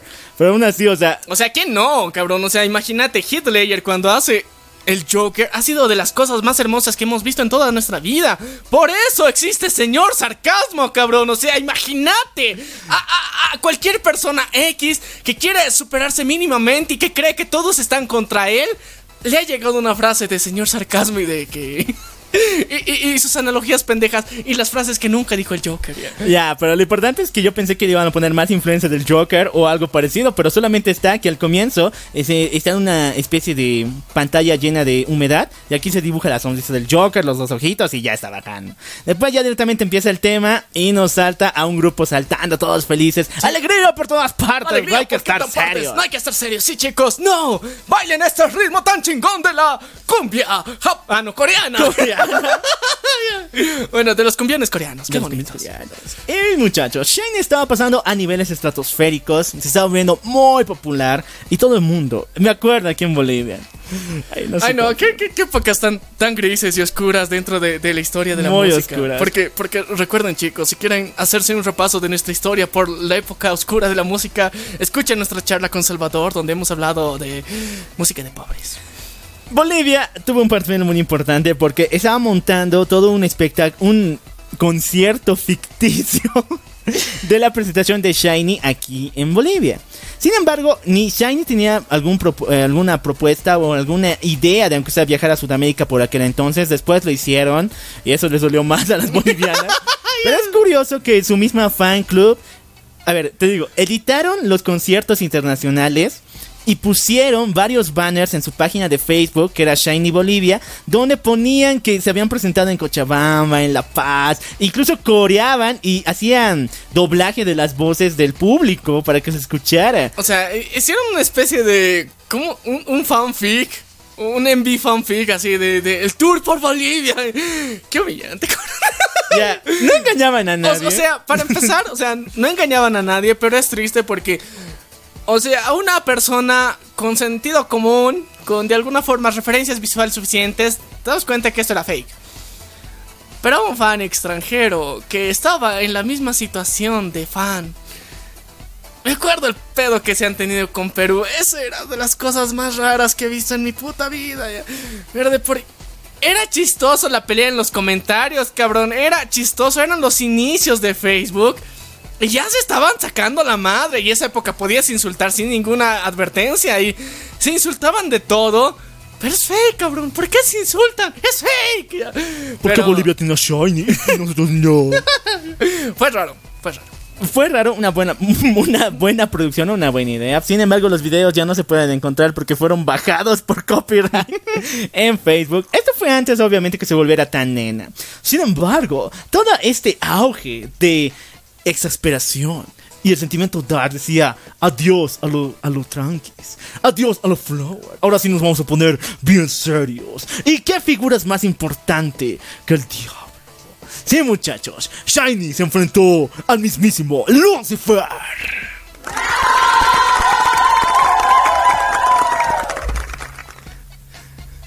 Esto fue como en los que... Esto lo dijo Penelope, pero yo lo voy a usar aquí, pero es más o menos así. Eh, ¿Qué tal si Shiny se enfrenta al diablo? Esto fue más o menos así. Lucifer es un súper temazo que al comienzo te queden claro, estos chicos han cambiado, o sea, han cambiado de la moda flow, decir amor y paz, todo Sí, sí, sí, de- baby. de- de, oh, ¿por qué tan serio? Diviértete, hermano. Así. con los pantalones caga, con los pantalones bien abajo, se los pusieron adentro, se pusieron maquillaje en los ojos y tras- le salieron alas en la espalda y dijeron, no muchachos, aquí no perra. Sí, no, nos vamos a poner bien putos darks. Ya, la canción sí es muy fuerte, o sea, todo el lema que nos llega es una oda, así yo lo he noteado, una oda a lo que sería el masoquismo.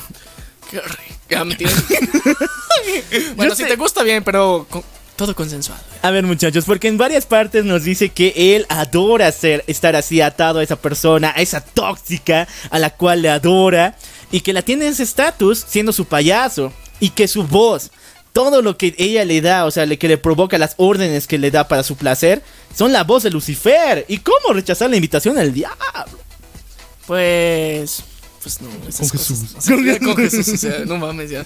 Ahí les estaba hablando Kim Jong-un, güey. Bueno, gra- gracias a Dios, gracias a Dios que en esos años tuvimos a Shine, o sea, contra Lucifer. Gracias a Dios. En lugar de lo de Kudai, ¿no? Porque estaban vestidos igual y cantaban horrible. ¿Por qué los pones en el mismo lugar? No mames. Porque se vestían igual. Le quedaba los peinados, o sea, Sí, pare- peinadas. a ver, el outfit que tenían en esa época eran los peinados emo que conocemos en Occidente, pero allá eran los peinados pop. O sea, en Asia, todos los outfits emos que, que nosotros conocemos en Occidente, así en todo Gringolandia, América Latina y parte de Europa, lo mismo, los mismos peinados eran utilizados por los artistas de pop en Asia, pero ellos no lo hacían en plan, soy Darks, yo, soy emocional, no tengo sentimientos, aquí yo me corto. No, no, ellos lo decían en plan de, disfruta la vida, vívela bien, y ahora esto se, con ese mismo peinado, pero esta vez en modo Darks, se chingaron a Lucifer. ¿Qué pedo, carnal? Aquí, aquí estamos haciendo las cosas bien trascendentales, rompiendo universos, con el poder de la música, el amor y el perreo intenso. Me encanta, me encanta. Bueno, en- siguiendo la, la saga de lo que sería la, la época Darks Zara de Shiny, también tenemos una super canción que hasta el día de hoy es considerada el top one, la canción número uno de este grupo, que es full rítmica. Y neta, escúchenla y no van a parar de bailar, si sí, saben los pasos. Si no lo hacen, pues un demonio se las metió adentro. Improvisen. impro- Improvisen. Un freestyle aquí bien denso, ahí bien hardcore. Esta es ni más ni menos que Ring Ding Ding Ding Dong Dong.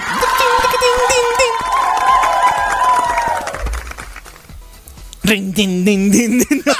Ya. Es imposible de borrar esa cosa, es muy hipnótica. Sí, no mames, pero al mismo tiempo estás de mi celular, mi celular.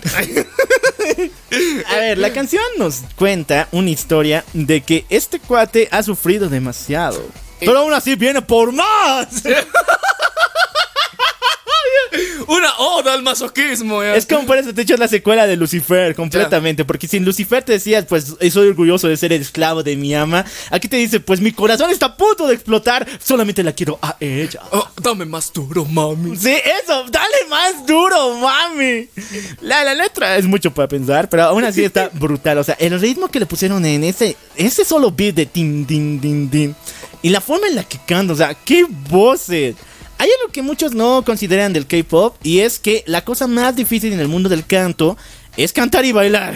O sea, imaginen, a ver, muchos dicen de, ah, miren, la Britney, o sea, tiene tanta plata nada más porque canta. eh".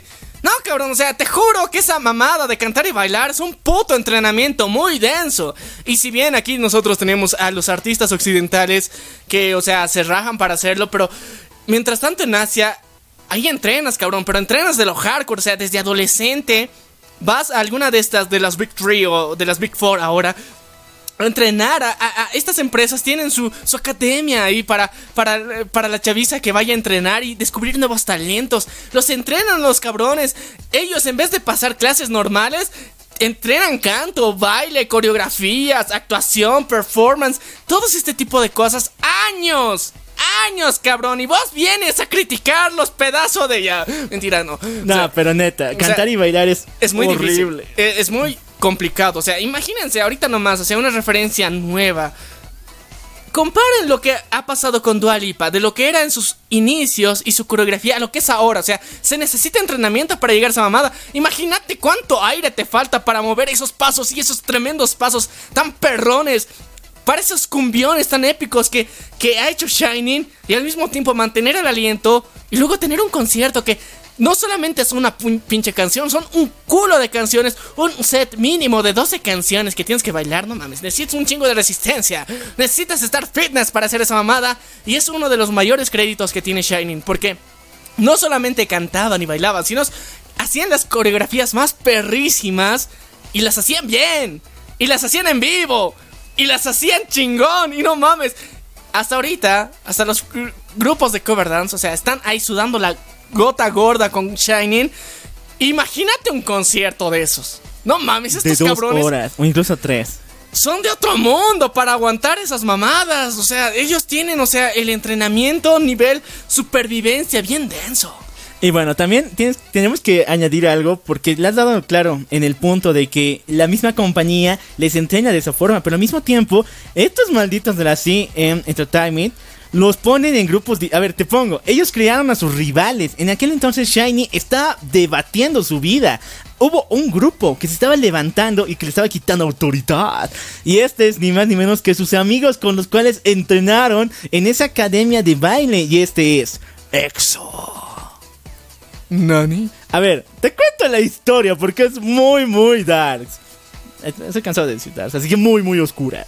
Esta es la siguiente. La C Entertainment había reunido a Tae Ming y a un compañero en la escuela. Los dos eran amigos de por vida. Compitas, o sea, friendships, así. ah, ah, se habían regalado el meñique y. Amigos por siempre. Tae. Ming, el más jovencito del grupo, el más sentimental. Y bueno, estos dos han entrenado juntos, han entrado a la academia de la CM Entertainment desde muy jóvenes y han crecido juntos cantando, bailando una y otra vez. Sin embargo, cuando llegó el momento de poder ponerlos en un grupo, la CM Entertainment dijo, no, tú te vas para EXO y tú te vas para Shiny. Y bueno, ah, las, los K-Popers entenderán que es esta rivalidad, o sea, no es tan rival, o sea, ellos son compas, en la vida real sí, pero o sea, el fandom, los fandoms se han peleado, no mames, se querían agarrar de las greñas, las muy desgraciadas. Tengo mi video todavía de las fandoms de EXO contra las de Shiny. Yo me acuerdo que eh, eh, en las gradas de la Camacho estaban coreando así, ¿quién grita más fuerte? El- O sea, una pendejada, pero ni modo, o sea, es divertido. Pero si te lo tomas muy en serio, no, ahí está el problema. eh. Bueno, Timing sí se lo tomó muy en serio, o sea, su mejor cuate. Y viendo después que la popularidad de EXO se estaba levantando, él sí se lo tomó entrando en un estado de tristeza, melancolía y al mismo tiempo de competitividad. Así que Shiny necesitaba una canción que volviera a ponerlos en los puestos número uno de todo el mundo. Y esta fue ni más ni menos que la copia de Scooby-Doo. Mentira, no. Ay, muchachos, eso es raro.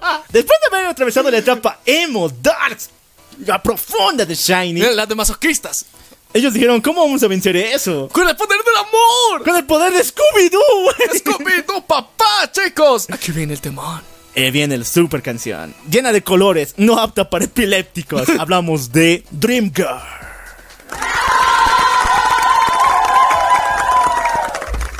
Ahora, ¿por qué les digo Scooby-Doo?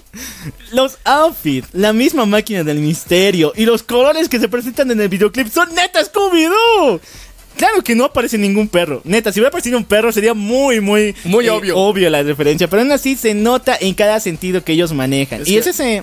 Está el mensaje de que en tus sueños la ves, o sea, esa chica soñada, pero no sabes dónde encontrarla, así que aquí hay un misterio que resolver. Mmm, ¿qué, ¿qué podemos hacer? Sacarla de la imaginación. Sácala de tu cabeza, güey. Sí, sácala de tu cabeza. Y no sé qué otra cosa puedes hacer después de eso, así que no. sigan ese consejo.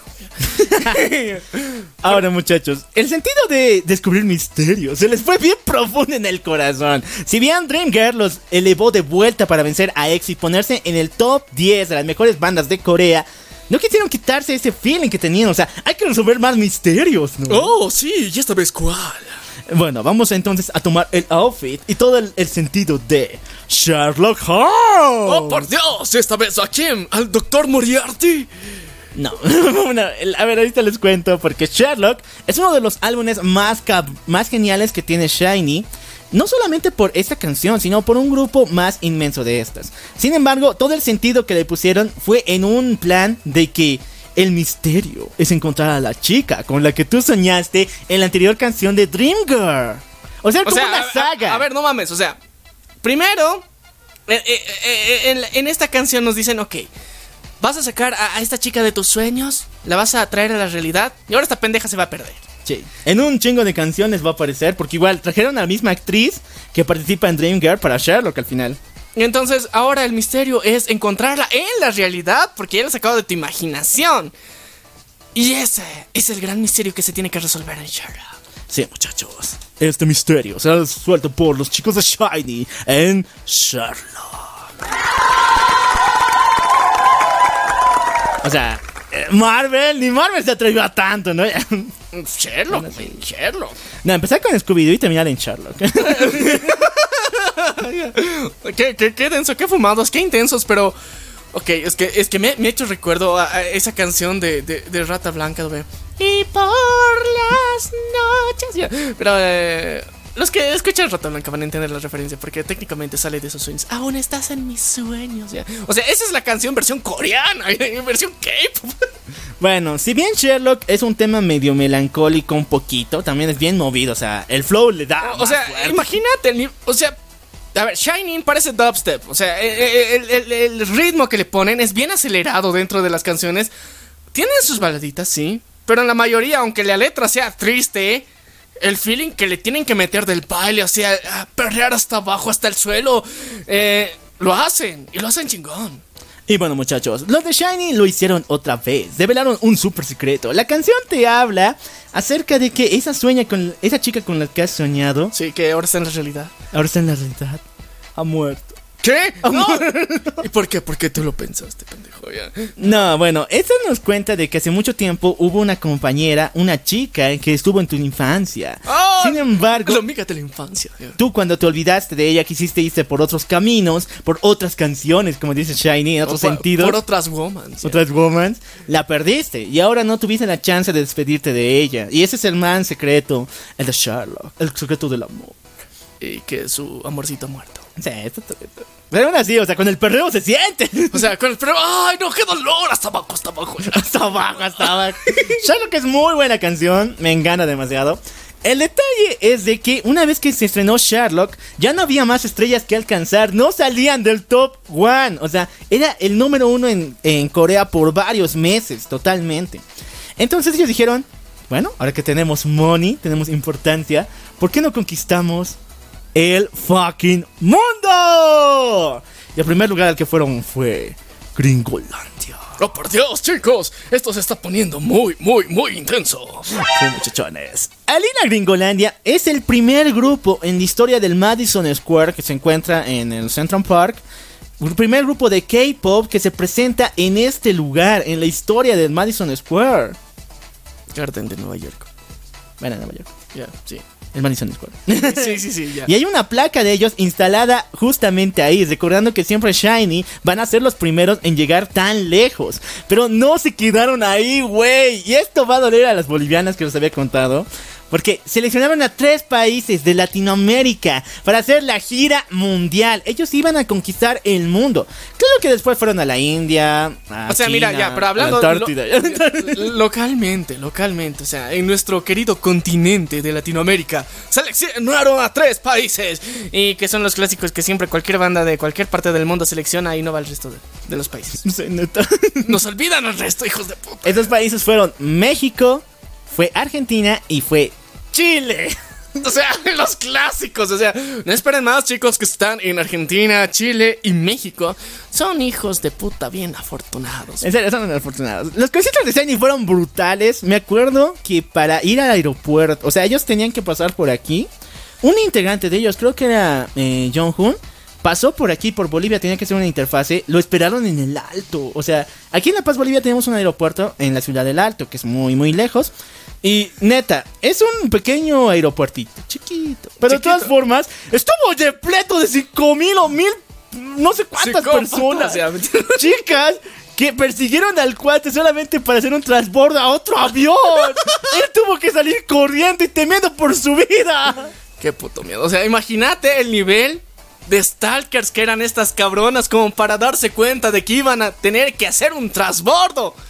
Y el poder de convocatoria que tenían, porque en esa época, recordemos, el, el- el- el K-pop no está, no era tan global como ahorita lo conocemos. Había fandom, sí, todo lo que quieras, pero no era nada comparado con lo que ahorita tenemos. Y aún así habían niveles de psicopatía tan altos como para stalkearlo a ese nivel y saber qué iba a pasar por aquí. Bueno, hizo transbordo, se fue muy, muy, o sea, muy Asustado. rápido. En el avión seguramente estaba llorando. Y, o sea, él, él era romántico, ¿recuerdan? él era el que tenía el trauma de que la gente se lo miraba y todo eso. Él era el romántico, era el profundo. Y ahora sí le hicieron llorar. No sabemos si ha llorado honestamente, son especulaciones nuestras, pero aún así, o sea, a cualquiera le asustaría ver a un montón de personas ahí que te quieren seguir nada más para que hagas transbordo, o sea, da miedo, da miedo, no sé. Bueno, Shiny también fue uno de los grupos más importantes en la historia del K-pop. Porque es uno de los pocos equipos que tienen a chicas en sus videoclips. Sí, neto, o sea, esto al comienzo no era tanto así. Super Junior tuvo un chingo de ellas, EXO también. Pero Shiny es el único que hasta ahorita sigue manteniendo. Hubo una especie de regla a partir del 2012 para adelante que decía que ninguna chica tiene que aparecer en tu videoclip. Porque eso nos da celos a nosotras, los fans. Ah, pero se las pasaron por los huevos. Y lo mismo pasa con las chicas del K-pop. O sea, ningún chico tiene que aparecer en tu video. O sea, tienen que aparecer, pero no muestra su cara, cabrón. Sí, eso, chicos. Eh, pero mientras tanto, en Shining les valió poronga y les dijo, "Oh, ok, aquí hacemos lo que nosotros queremos. Por algo somos los number one de esa época. Shiny lo volvió a hacer. Una vez que regresó a Corea, armó todas las maletas, contratando a las chicas más hermosas para hacer un performance, en sus palabras, de los primeros años de los Backstreet Boys. Y esta canción es increíble y una, un homenaje a esta super banda. Hablamos de Bill.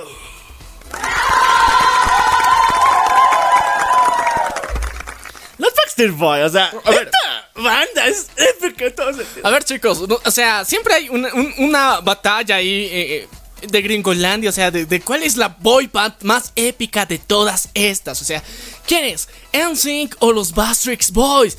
Y no sé, yo soy Team Bastrix Boys. Yo soy el, el Team C, M5, pero aún así los Backstreet Boys son leyenda en todo O sentido. sea, son épicos. y, ah, hay una historia muy loca detrás de los Bastrix Boys y NSYNC. Es muy chistosa esa mamada, pero tal vez algún día hablemos de eso. Pero, o sea, Si son, referentes de las boy bands. O sea, sin, sin los Bastrix Boys, sin NSYNC, no hubiera habido luego One Direction. O sea, literalmente no o hubieran incluso existido. no hubiera habido el mismo K-pop. O sea, los de Shiny lo sabían. Sí, tal. o sea, es que ha sido un boom, o sea, y, y no hubiera habido, o sea, los Bastrix Boys, ni NSYNC, sin, sin ¿sabes quién? Menudo. Así. Vamos más antes, entonces vamos más antes. Sin los Beatles. Ah, ya, ya, estamos bien, estamos bien. Porque, o sea, de verdad, o sea. No, ya sé. Estos cuates, ¿cómo se llaman? Los, los de la playa, los gorditos que están actualmente. No me acuerdo. Pero la cuestión Los es Beach que- Boys, los Beach Boys, sí, ya me acuerdo. Los Beach Boys, pero no, estaban en la misma época. Pero, o sea, boy band como tal, que todos los cuates canten, o sea, es menudo, cabrón. O sea, ese es, a mi moto. O sea, ese es el inicio de todas las boy bands como las conocemos en la actualidad, porque esos cabrones se han ido por todas partes del mundo. Y después hemos evolucionado a esta madre que ahora estamos hablando. Bueno, Shiny sabía que la cuna del pop como tal nació en Gringolandia, así que decidió dedicarles un tema referente a las canciones que tenía los Backstreet Boys. Porque ustedes no me lo crean, los Backstreet Boys fueron los primeros en poner en sus videoclips en la playa, con chicas súper encueratísimas, con toples. Y lo raro, eso que no entiendo hasta ahorita, alguien me expliquen los- las conocedoras del pop como tal, gringo. ¿Por qué rayos todos tienen que estar con solera? Manga corta, revelando siempre el cuerpo y de diferentes colores. Para más placer, Ya sé que es para mostrar el cuerpo, pero debe haber un sentido ahí. No, o sea, no mames, te vas a volver Illuminati y luego le vas a escuchar la canción al revés y vas a decir que hay un mensaje subliminal. No, no, chicos, no le demos muchas explicaciones, simplemente es para sabrosearlos más en el videoclip. Bueno, de todas formas, así es, un videoclip en la playa, pero ahora con tintes medio románticos, porque estaban igual en ese sentido. Los Bastard Boys también tenían esa madre de que, aunque te di- decían que perreabas hasta el suelo, eras hermosa, bebé. Eres hermosa, baby, eres especial, yo, yo te amo a ti, ya. Y esta canción de View nos cuenta eso. View es una vista hacia un mejor a un mejor momento. O sea, la canción es melancólica en cierto sentido, donde nos cuentan de que estos chicos han perdido el amor de su vida, han perdido a la chica que les tenía en sus sueños, en cada momento. Sin embargo, su mente se lleva a ese momento. Y cada vez que tienen ganas de recordar a esa persona que les ha lastimado tanto, solo recuerdan los buenos momentos en la playa.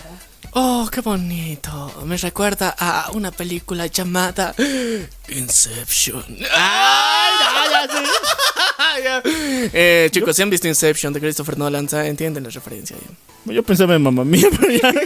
También. Me encanta, en serio. Está muy genial la que hicieron los chicos Shiny. Pero dijeron, ¿por qué detenernos ahí? O sea, si estamos haciendo covers de los Backstreet Boys, homenajes a nuestro estilo, a nuestra forma, vamos a quitarle una de sus mejores canciones.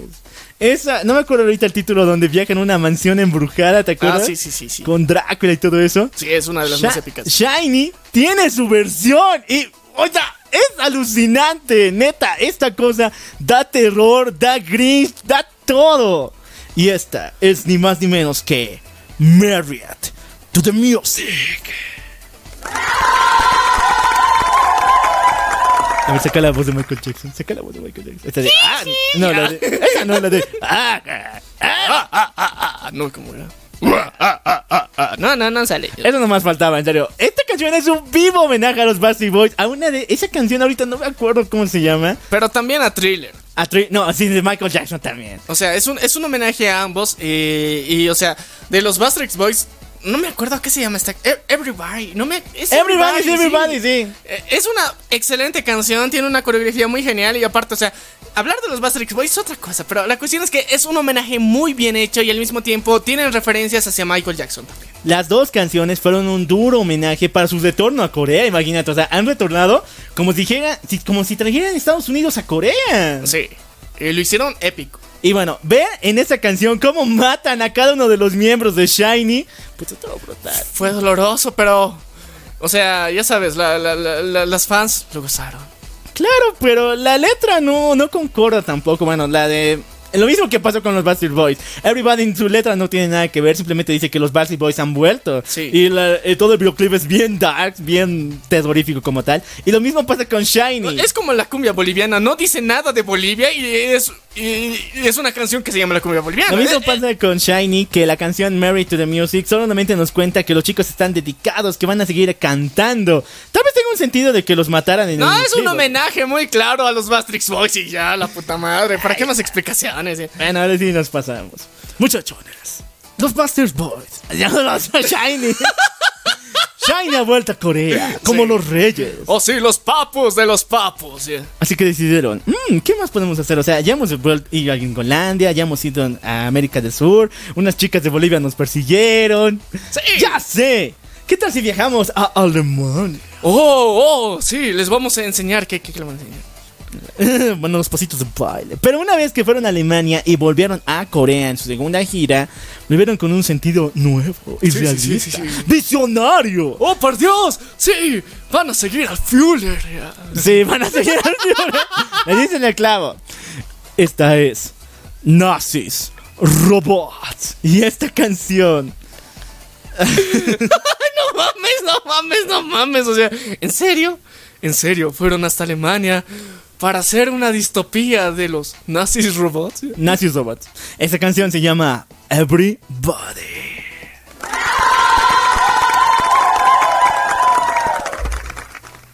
Yo creo que solamente lo hicieron por los trajes, porque los trajes se ven de muy, muy buena calidad. Y otra vez los Bastrix Boys. No, no, no, ya no los así, boys. Ahora con los nazis, pucha. Imagínate una banda nazi en esos tiempos.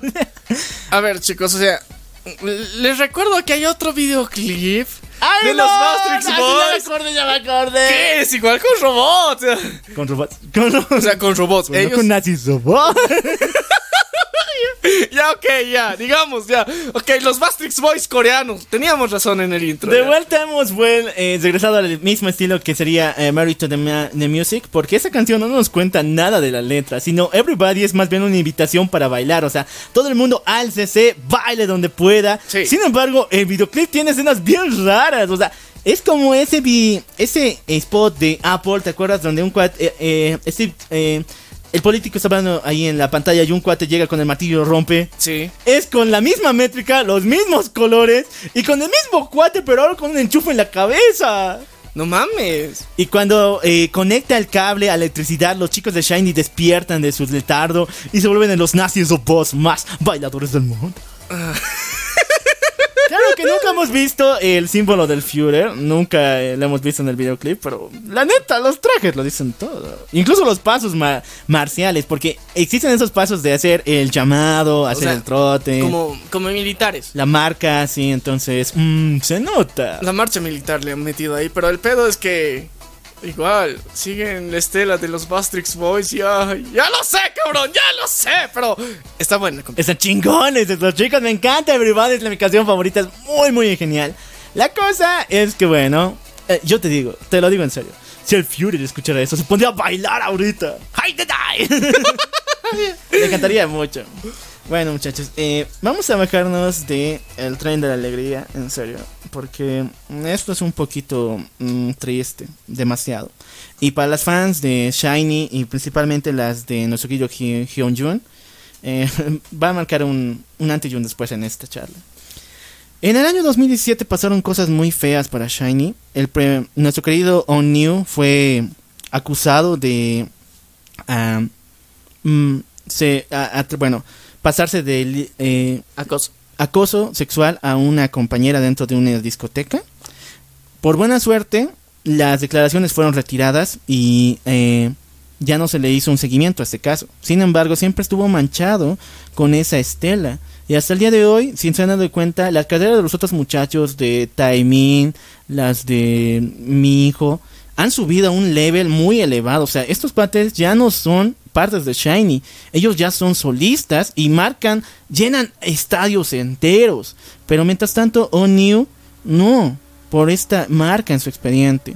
Y él siempre, o sea, en sus entrevistas se le ve un poco triste porque dice que este error, que ni siquiera lo hizo él, porque yo le creo que tal vez solamente fue una equivocación o algo por el estilo, este error le hace que él se quede nomás con la marca de Shiny. O sea, él es Shiny prácticamente. Los demás se van a hacer su vida alejándose un poco, pero él siempre va a estar ahí. Y eso es algo triste, porque hoy en día Shiny ya no es tan reconocido. Y bueno, las desgracias no pararon de llegar. ¿Por qué? Eh, Hyun Jun, nuestro querido chico melancólico, romántico de Shiny, sufrió un acoso muy fuerte allá en Corea. Y esto de parte de sus propios fans. Eh, lo que pasó fue que él, cuando fue descubierto con unas fotos junto con su pareja, completamente normalizado, o sea, esto no habría ningún problema de por qué quejarse, tuvo que declarar en una conferencia de prensa por presión de las fans y de la, las chicas de fans de Shiny, que sí, ella era su pareja y no podía negarlo más. Una vez que lo hizo, fue brutalmente acosado por todas partes. Le llegaban mensajes de odio, mensajes de asesinato, mucha mala vibra que le decían solamente y le molestaban en todo sentido la vida solo por decirle que tú tienes pareja, nos has defraudado, nos has arruinado la vida, nosotros estábamos enamoradas de ti y tú nos vienes a decir que tienes pareja. Es algo demasiado horrible que por culpa de su misma fanbase esto llegara a pasar, ya que Hyun Jun pasó por situaciones muy difíciles, o sea, por aquel entonces, imagínense, este chico tenía un problema, temía cómo le veían las personas. No, es que eh, imagínate, o sea, ya eres un artista y todos, o sea, en todo lado te van a decir que te debes a tu público. Y es cierto, o sea, na- nadie puede negar que eh, cualquier artista que ha llegado, digamos, a, a la múltiple fama, no puede negarse de que gracias, el lugar donde está es gracias a sus fans. Pero también tienes que entender como fan, como ser humano, ponerte a reflexionar que ese cabrón que está ahí en la cima y que tú idolatras también es humano el cabrón. Ese, ese hijo de su madrecita santa y querida, ese men tiene sentimientos, ese men tiene una vida. Podrás verlo en los conciertos más chingones, lleno de un chingo de gente que le está gritando y está, le lanzan lencería para que eh, él les haga caso y todo lo que quieras. Pero ese men también tiene una vida, sentimientos y tiene todo el fucking derecho de hacer su vida, de tener una pareja y continuar con eso. Porque esto llegó a pasar, o sea, muchos años después, ya habían pasado casi 10 años desde que eh, oficialmente se había lanzado el grupo. Ya había pasado mucho tiempo, e-, ellos ya habían cambiado, habían madurado, estaban buscando otras cosas en la vida, ya no eran los chamacones que eran en su momento. Y lastimosamente, en ese momento, los fans que estaban en Corea, o sea, todavía no entendían ese cambio les dolía, porque o sea, muchos de estos fans les habían conocido cuando eran recién adolescentes y los otros ya, ya eran jovenzuelos. Y todavía seguían con esas ganas de que y con ese sueño de que tal vez algún día alguna de ellas podía ser su pareja, pero al mismo tiempo con una especie de envidia si alguien lo lograba hacer. Y lastimosamente esta actitud es demasiado controladora y tóxica y hace que muchos de sus queridos artistas vivan en una depresión constante, porque Constantemente en la cultura asiática, en general, te remarcan que te debes a tus fans, de que tienes que hacer todo por complacer a tus fans, hasta olvidarte de ti mismo.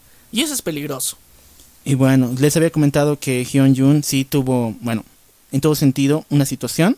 Él temía de lo que decían las demás personas. Y en este caso, imagínate que cada día en tu celular en las voces, en las mismas, en la televisión, en la radio, te estén maldiciendo, diciendo que tú has traicionado a tantas personas y que tú no tengas control sobre eso.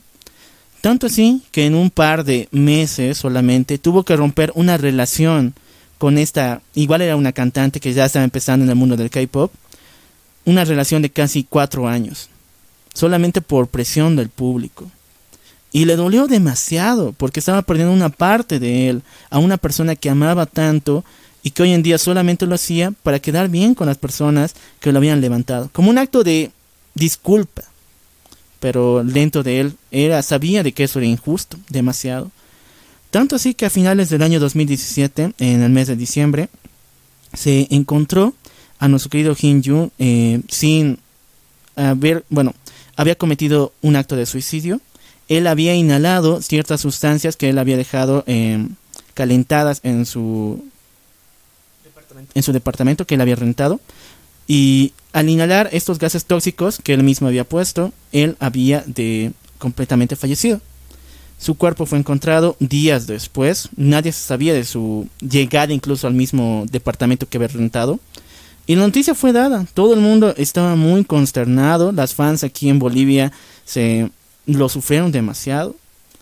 Y todo el mundo del K-pop se puso la cruz en el cuello. O sea, y yo personalmente como una nota aparte les digo, sí, es duro, pero las fans tuvieron un poco de culpa en esa situación. Eh, suena, suena un cacho agresivo decir eso, sí, pero es cierto, es lo triste. Porque hasta ese momento estaban actuando desde el egoísmo de que como fans tenían. No sabían que ese, ese, ese cabrón, ese bro que, que tanto querían e idolatraban, tenían sus sentimientos, tenían su corazoncito, y así como tú, querido amigo o amiga, que en algún momento te han roto el corazón y sientes que no tienes ganas de vivir, a él se le había roto el corazón tomar una decisión de abandonar a una pareja y eso obviamente le había orillado hacia la depresión. Y por un compromiso social, lastimosamente, lo, él mismo llegó a ese extremo. Y esto sirvió de antecedente en pro de que de la defensa de los derechos de los idols de su privacidad de que más allá digamos de que sean figuras públicas ellos tienen completo derecho a tener una vida y esto aunque haya sido por las malas ha ayudado a que no pase tanto y tan seguido como antes lo hacían este tipo de arrebatos que tenían las fans, este tipo de amenazas constantes que tenían, que eran gigantescamente masivas comparadas con las que hay ahora en su momento eran muchas personas que comentaban al mismo tiempo en diferentes foros, en sus redes sociales, e incluso conseguían sus números personales de los artistas y los acosaban directamente. Entonces, en este caso fue muy agresivo todo lo que sucedió. y lastimosamente aprendieron de la peor forma. Y cambiaron por completo la estructura de lo que se tenía hasta ese momento. Bueno, los chicos de Shiny al enterarse y ser, bueno, después de haber pasado también su respectivo funeral, y un dato curioso es que todavía no se, bueno, no se sabe dónde su cuerpo está enterrado porque, aunque no me la crean, hay fans muy locas que podrían ir incluso a, hacer cosas indebidas. Entonces no se sabe la ubicación exactamente donde se encuentran y tampoco el funeral fue transmitido a través de televisión o a otra, otra forma. Pero de todas formas, este momento cerró un ciclo en Shiny. Ya no volvieron a hacer lo mismo por años, hasta el 2019 casi, pasando dos años desde su deceso. Y como les había contado, Taimin, eh, Minho, se fueron por otros lados. Ellos volvieron a, su, a sus otros negocios, a la actuación, a, a lo que sería modelaje. Pero Onyu se quedó ahí todavía, estancado. Pero él fue el único con el valor para decir, no muchachos, tenemos que afrontar la realidad. No nos podemos escapar y decir, nuestro, nuestro amigo ha muerto y no podemos traerlo de vuelta, así que tenemos que afrontar eso. Y más que todo lo que hemos vivido, tenemos que decírselo al mundo, que Shiny sigue vivo y que aunque no tenga a, a nuestro querido compañero, vamos a seguir adelante y en su honor vamos a continuar. Onyu hizo toda una campaña publicitaria, un movimiento enorme para llamar a los chicos de Shiny una vez más. Y en una presentación muy emotiva, decidieron cantar una canción que el mismo eh, Hyun había compuesto, que se llama From On Now.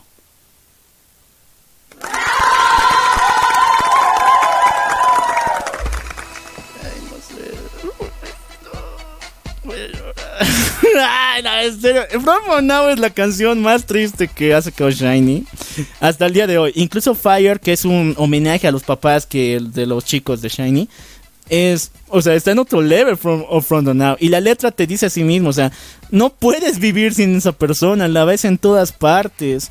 Pero aún así, le pides que te dé fuerza para seguir adelante con tu vida.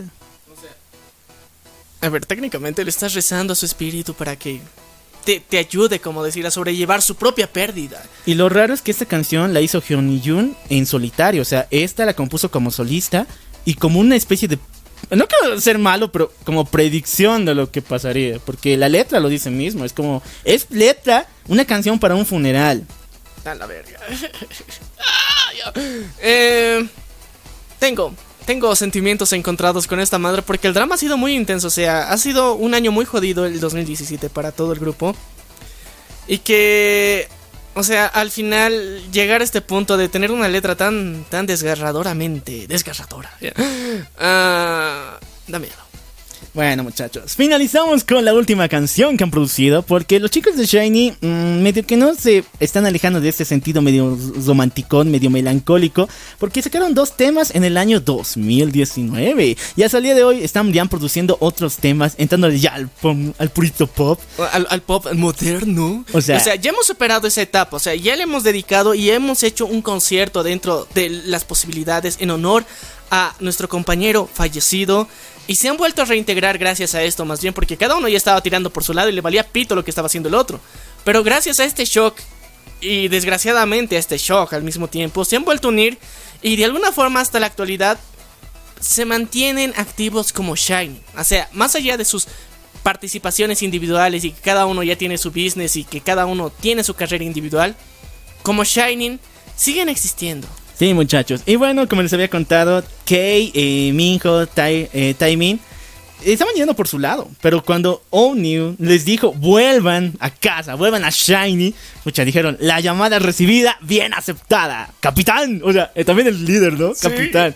Y lo mejor es eso, o sea, si bien el caso de Hyun Jun los unió de vuelta como banda en el sentimiento, es Onyu el líder que siempre se va a quedar, o sea, es una maldición, creo, pero al mismo tiempo lo está levantando como de vuelta el líder de Shiny. O sea, les había contado que ese estado de estar estancado en esa banda, que siempre va a estar, bueno, que estaba empezando a caer en el olvido, es una maldición. O sea, siempre va a ser conocido el tipo como Shiny, no ha tenido otro trabajo que lo ha elevado. Pero con la ayuda de sus cuates, está volviendo a levantarse, ¡oh, new! Y, y, es lo más épico, porque, o sea, entre compitas, o sea. es, es bueno darnos una segunda oportunidad y una segunda chance. Y lo más importante que como grupo no han sido los pelotudos que han tenido un...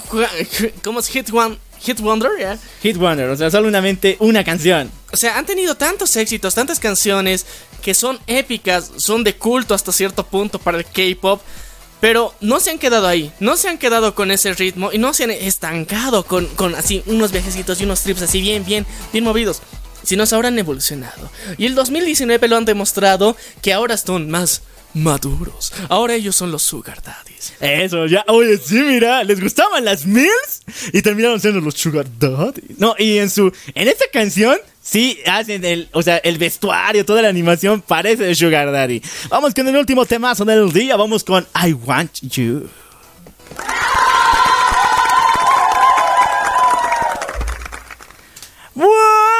Fue un viaje increíble. Pasamos de las Mills, pasamos a los Dorks, volvimos con los Baxter Boys, un poco triste y al final volvimos para hacer Sugar Daddy. Sí, chicos, esa es una evolución perrona, chicos. Ahora sí, o sea, de, de amar a las MILFs, de ser un Sugar Baby, te convertiste en Sugar Papi. Yeah. Estuvo brutal. Y bueno, le deseamos lo mejor a Shiny. Gracias por traernos tantos temas. Y también a todo su eh, grupo de fans. Que hasta ahorita sí. O sea, ellas fueron también las que O sea, eh, levantaron al grupo en sus peores momentos. Porque como les dije, 2018 estaba cayendo. Pero aún así, ellas seguían ahí. Y hoy en día están más vivas que nunca. Sí, y se han multiplicado las muy desgraciadas, así que esto es hermoso para este fanbase, porque hay más, hay más, y van a seguir habiendo más, y ahora pues, o sea, muchas de ellas ya son señoras, ya, casadas incluso, o, o personas trabajadoras, y siguen siendo apoyando a Shining, y bueno. Querían conocer quién brilla más, pues Shining brilla y brilla y no deja de brillar. Y regresarán los próximos años con más temas y cumbiones, más perrones. Y el día de hoy les hemos dedicado un pequeño homenaje a cada uno de ellos. Eso muchachos. Y bueno, si quieren más super canciones, pídanlas aquí abajo en los comentarios. Temas, o sea, capítulos musicales. Podemos hablar de lo que dijimos los Bastard Boys, NSYNC, La venganza del troll. La Ah, venganza del troll, musical y, y otro tipo de cosas muy, muy, muy épicas, muy chingonas que ustedes pueden conocer y alguna sorpresa extraña que también le vamos a dar a ustedes. Así que, Bueno, yo soy el Loco Alf. y yo soy Menia, Y esto fue. la venganza del troll. Nos vemos a la próxima. DJ.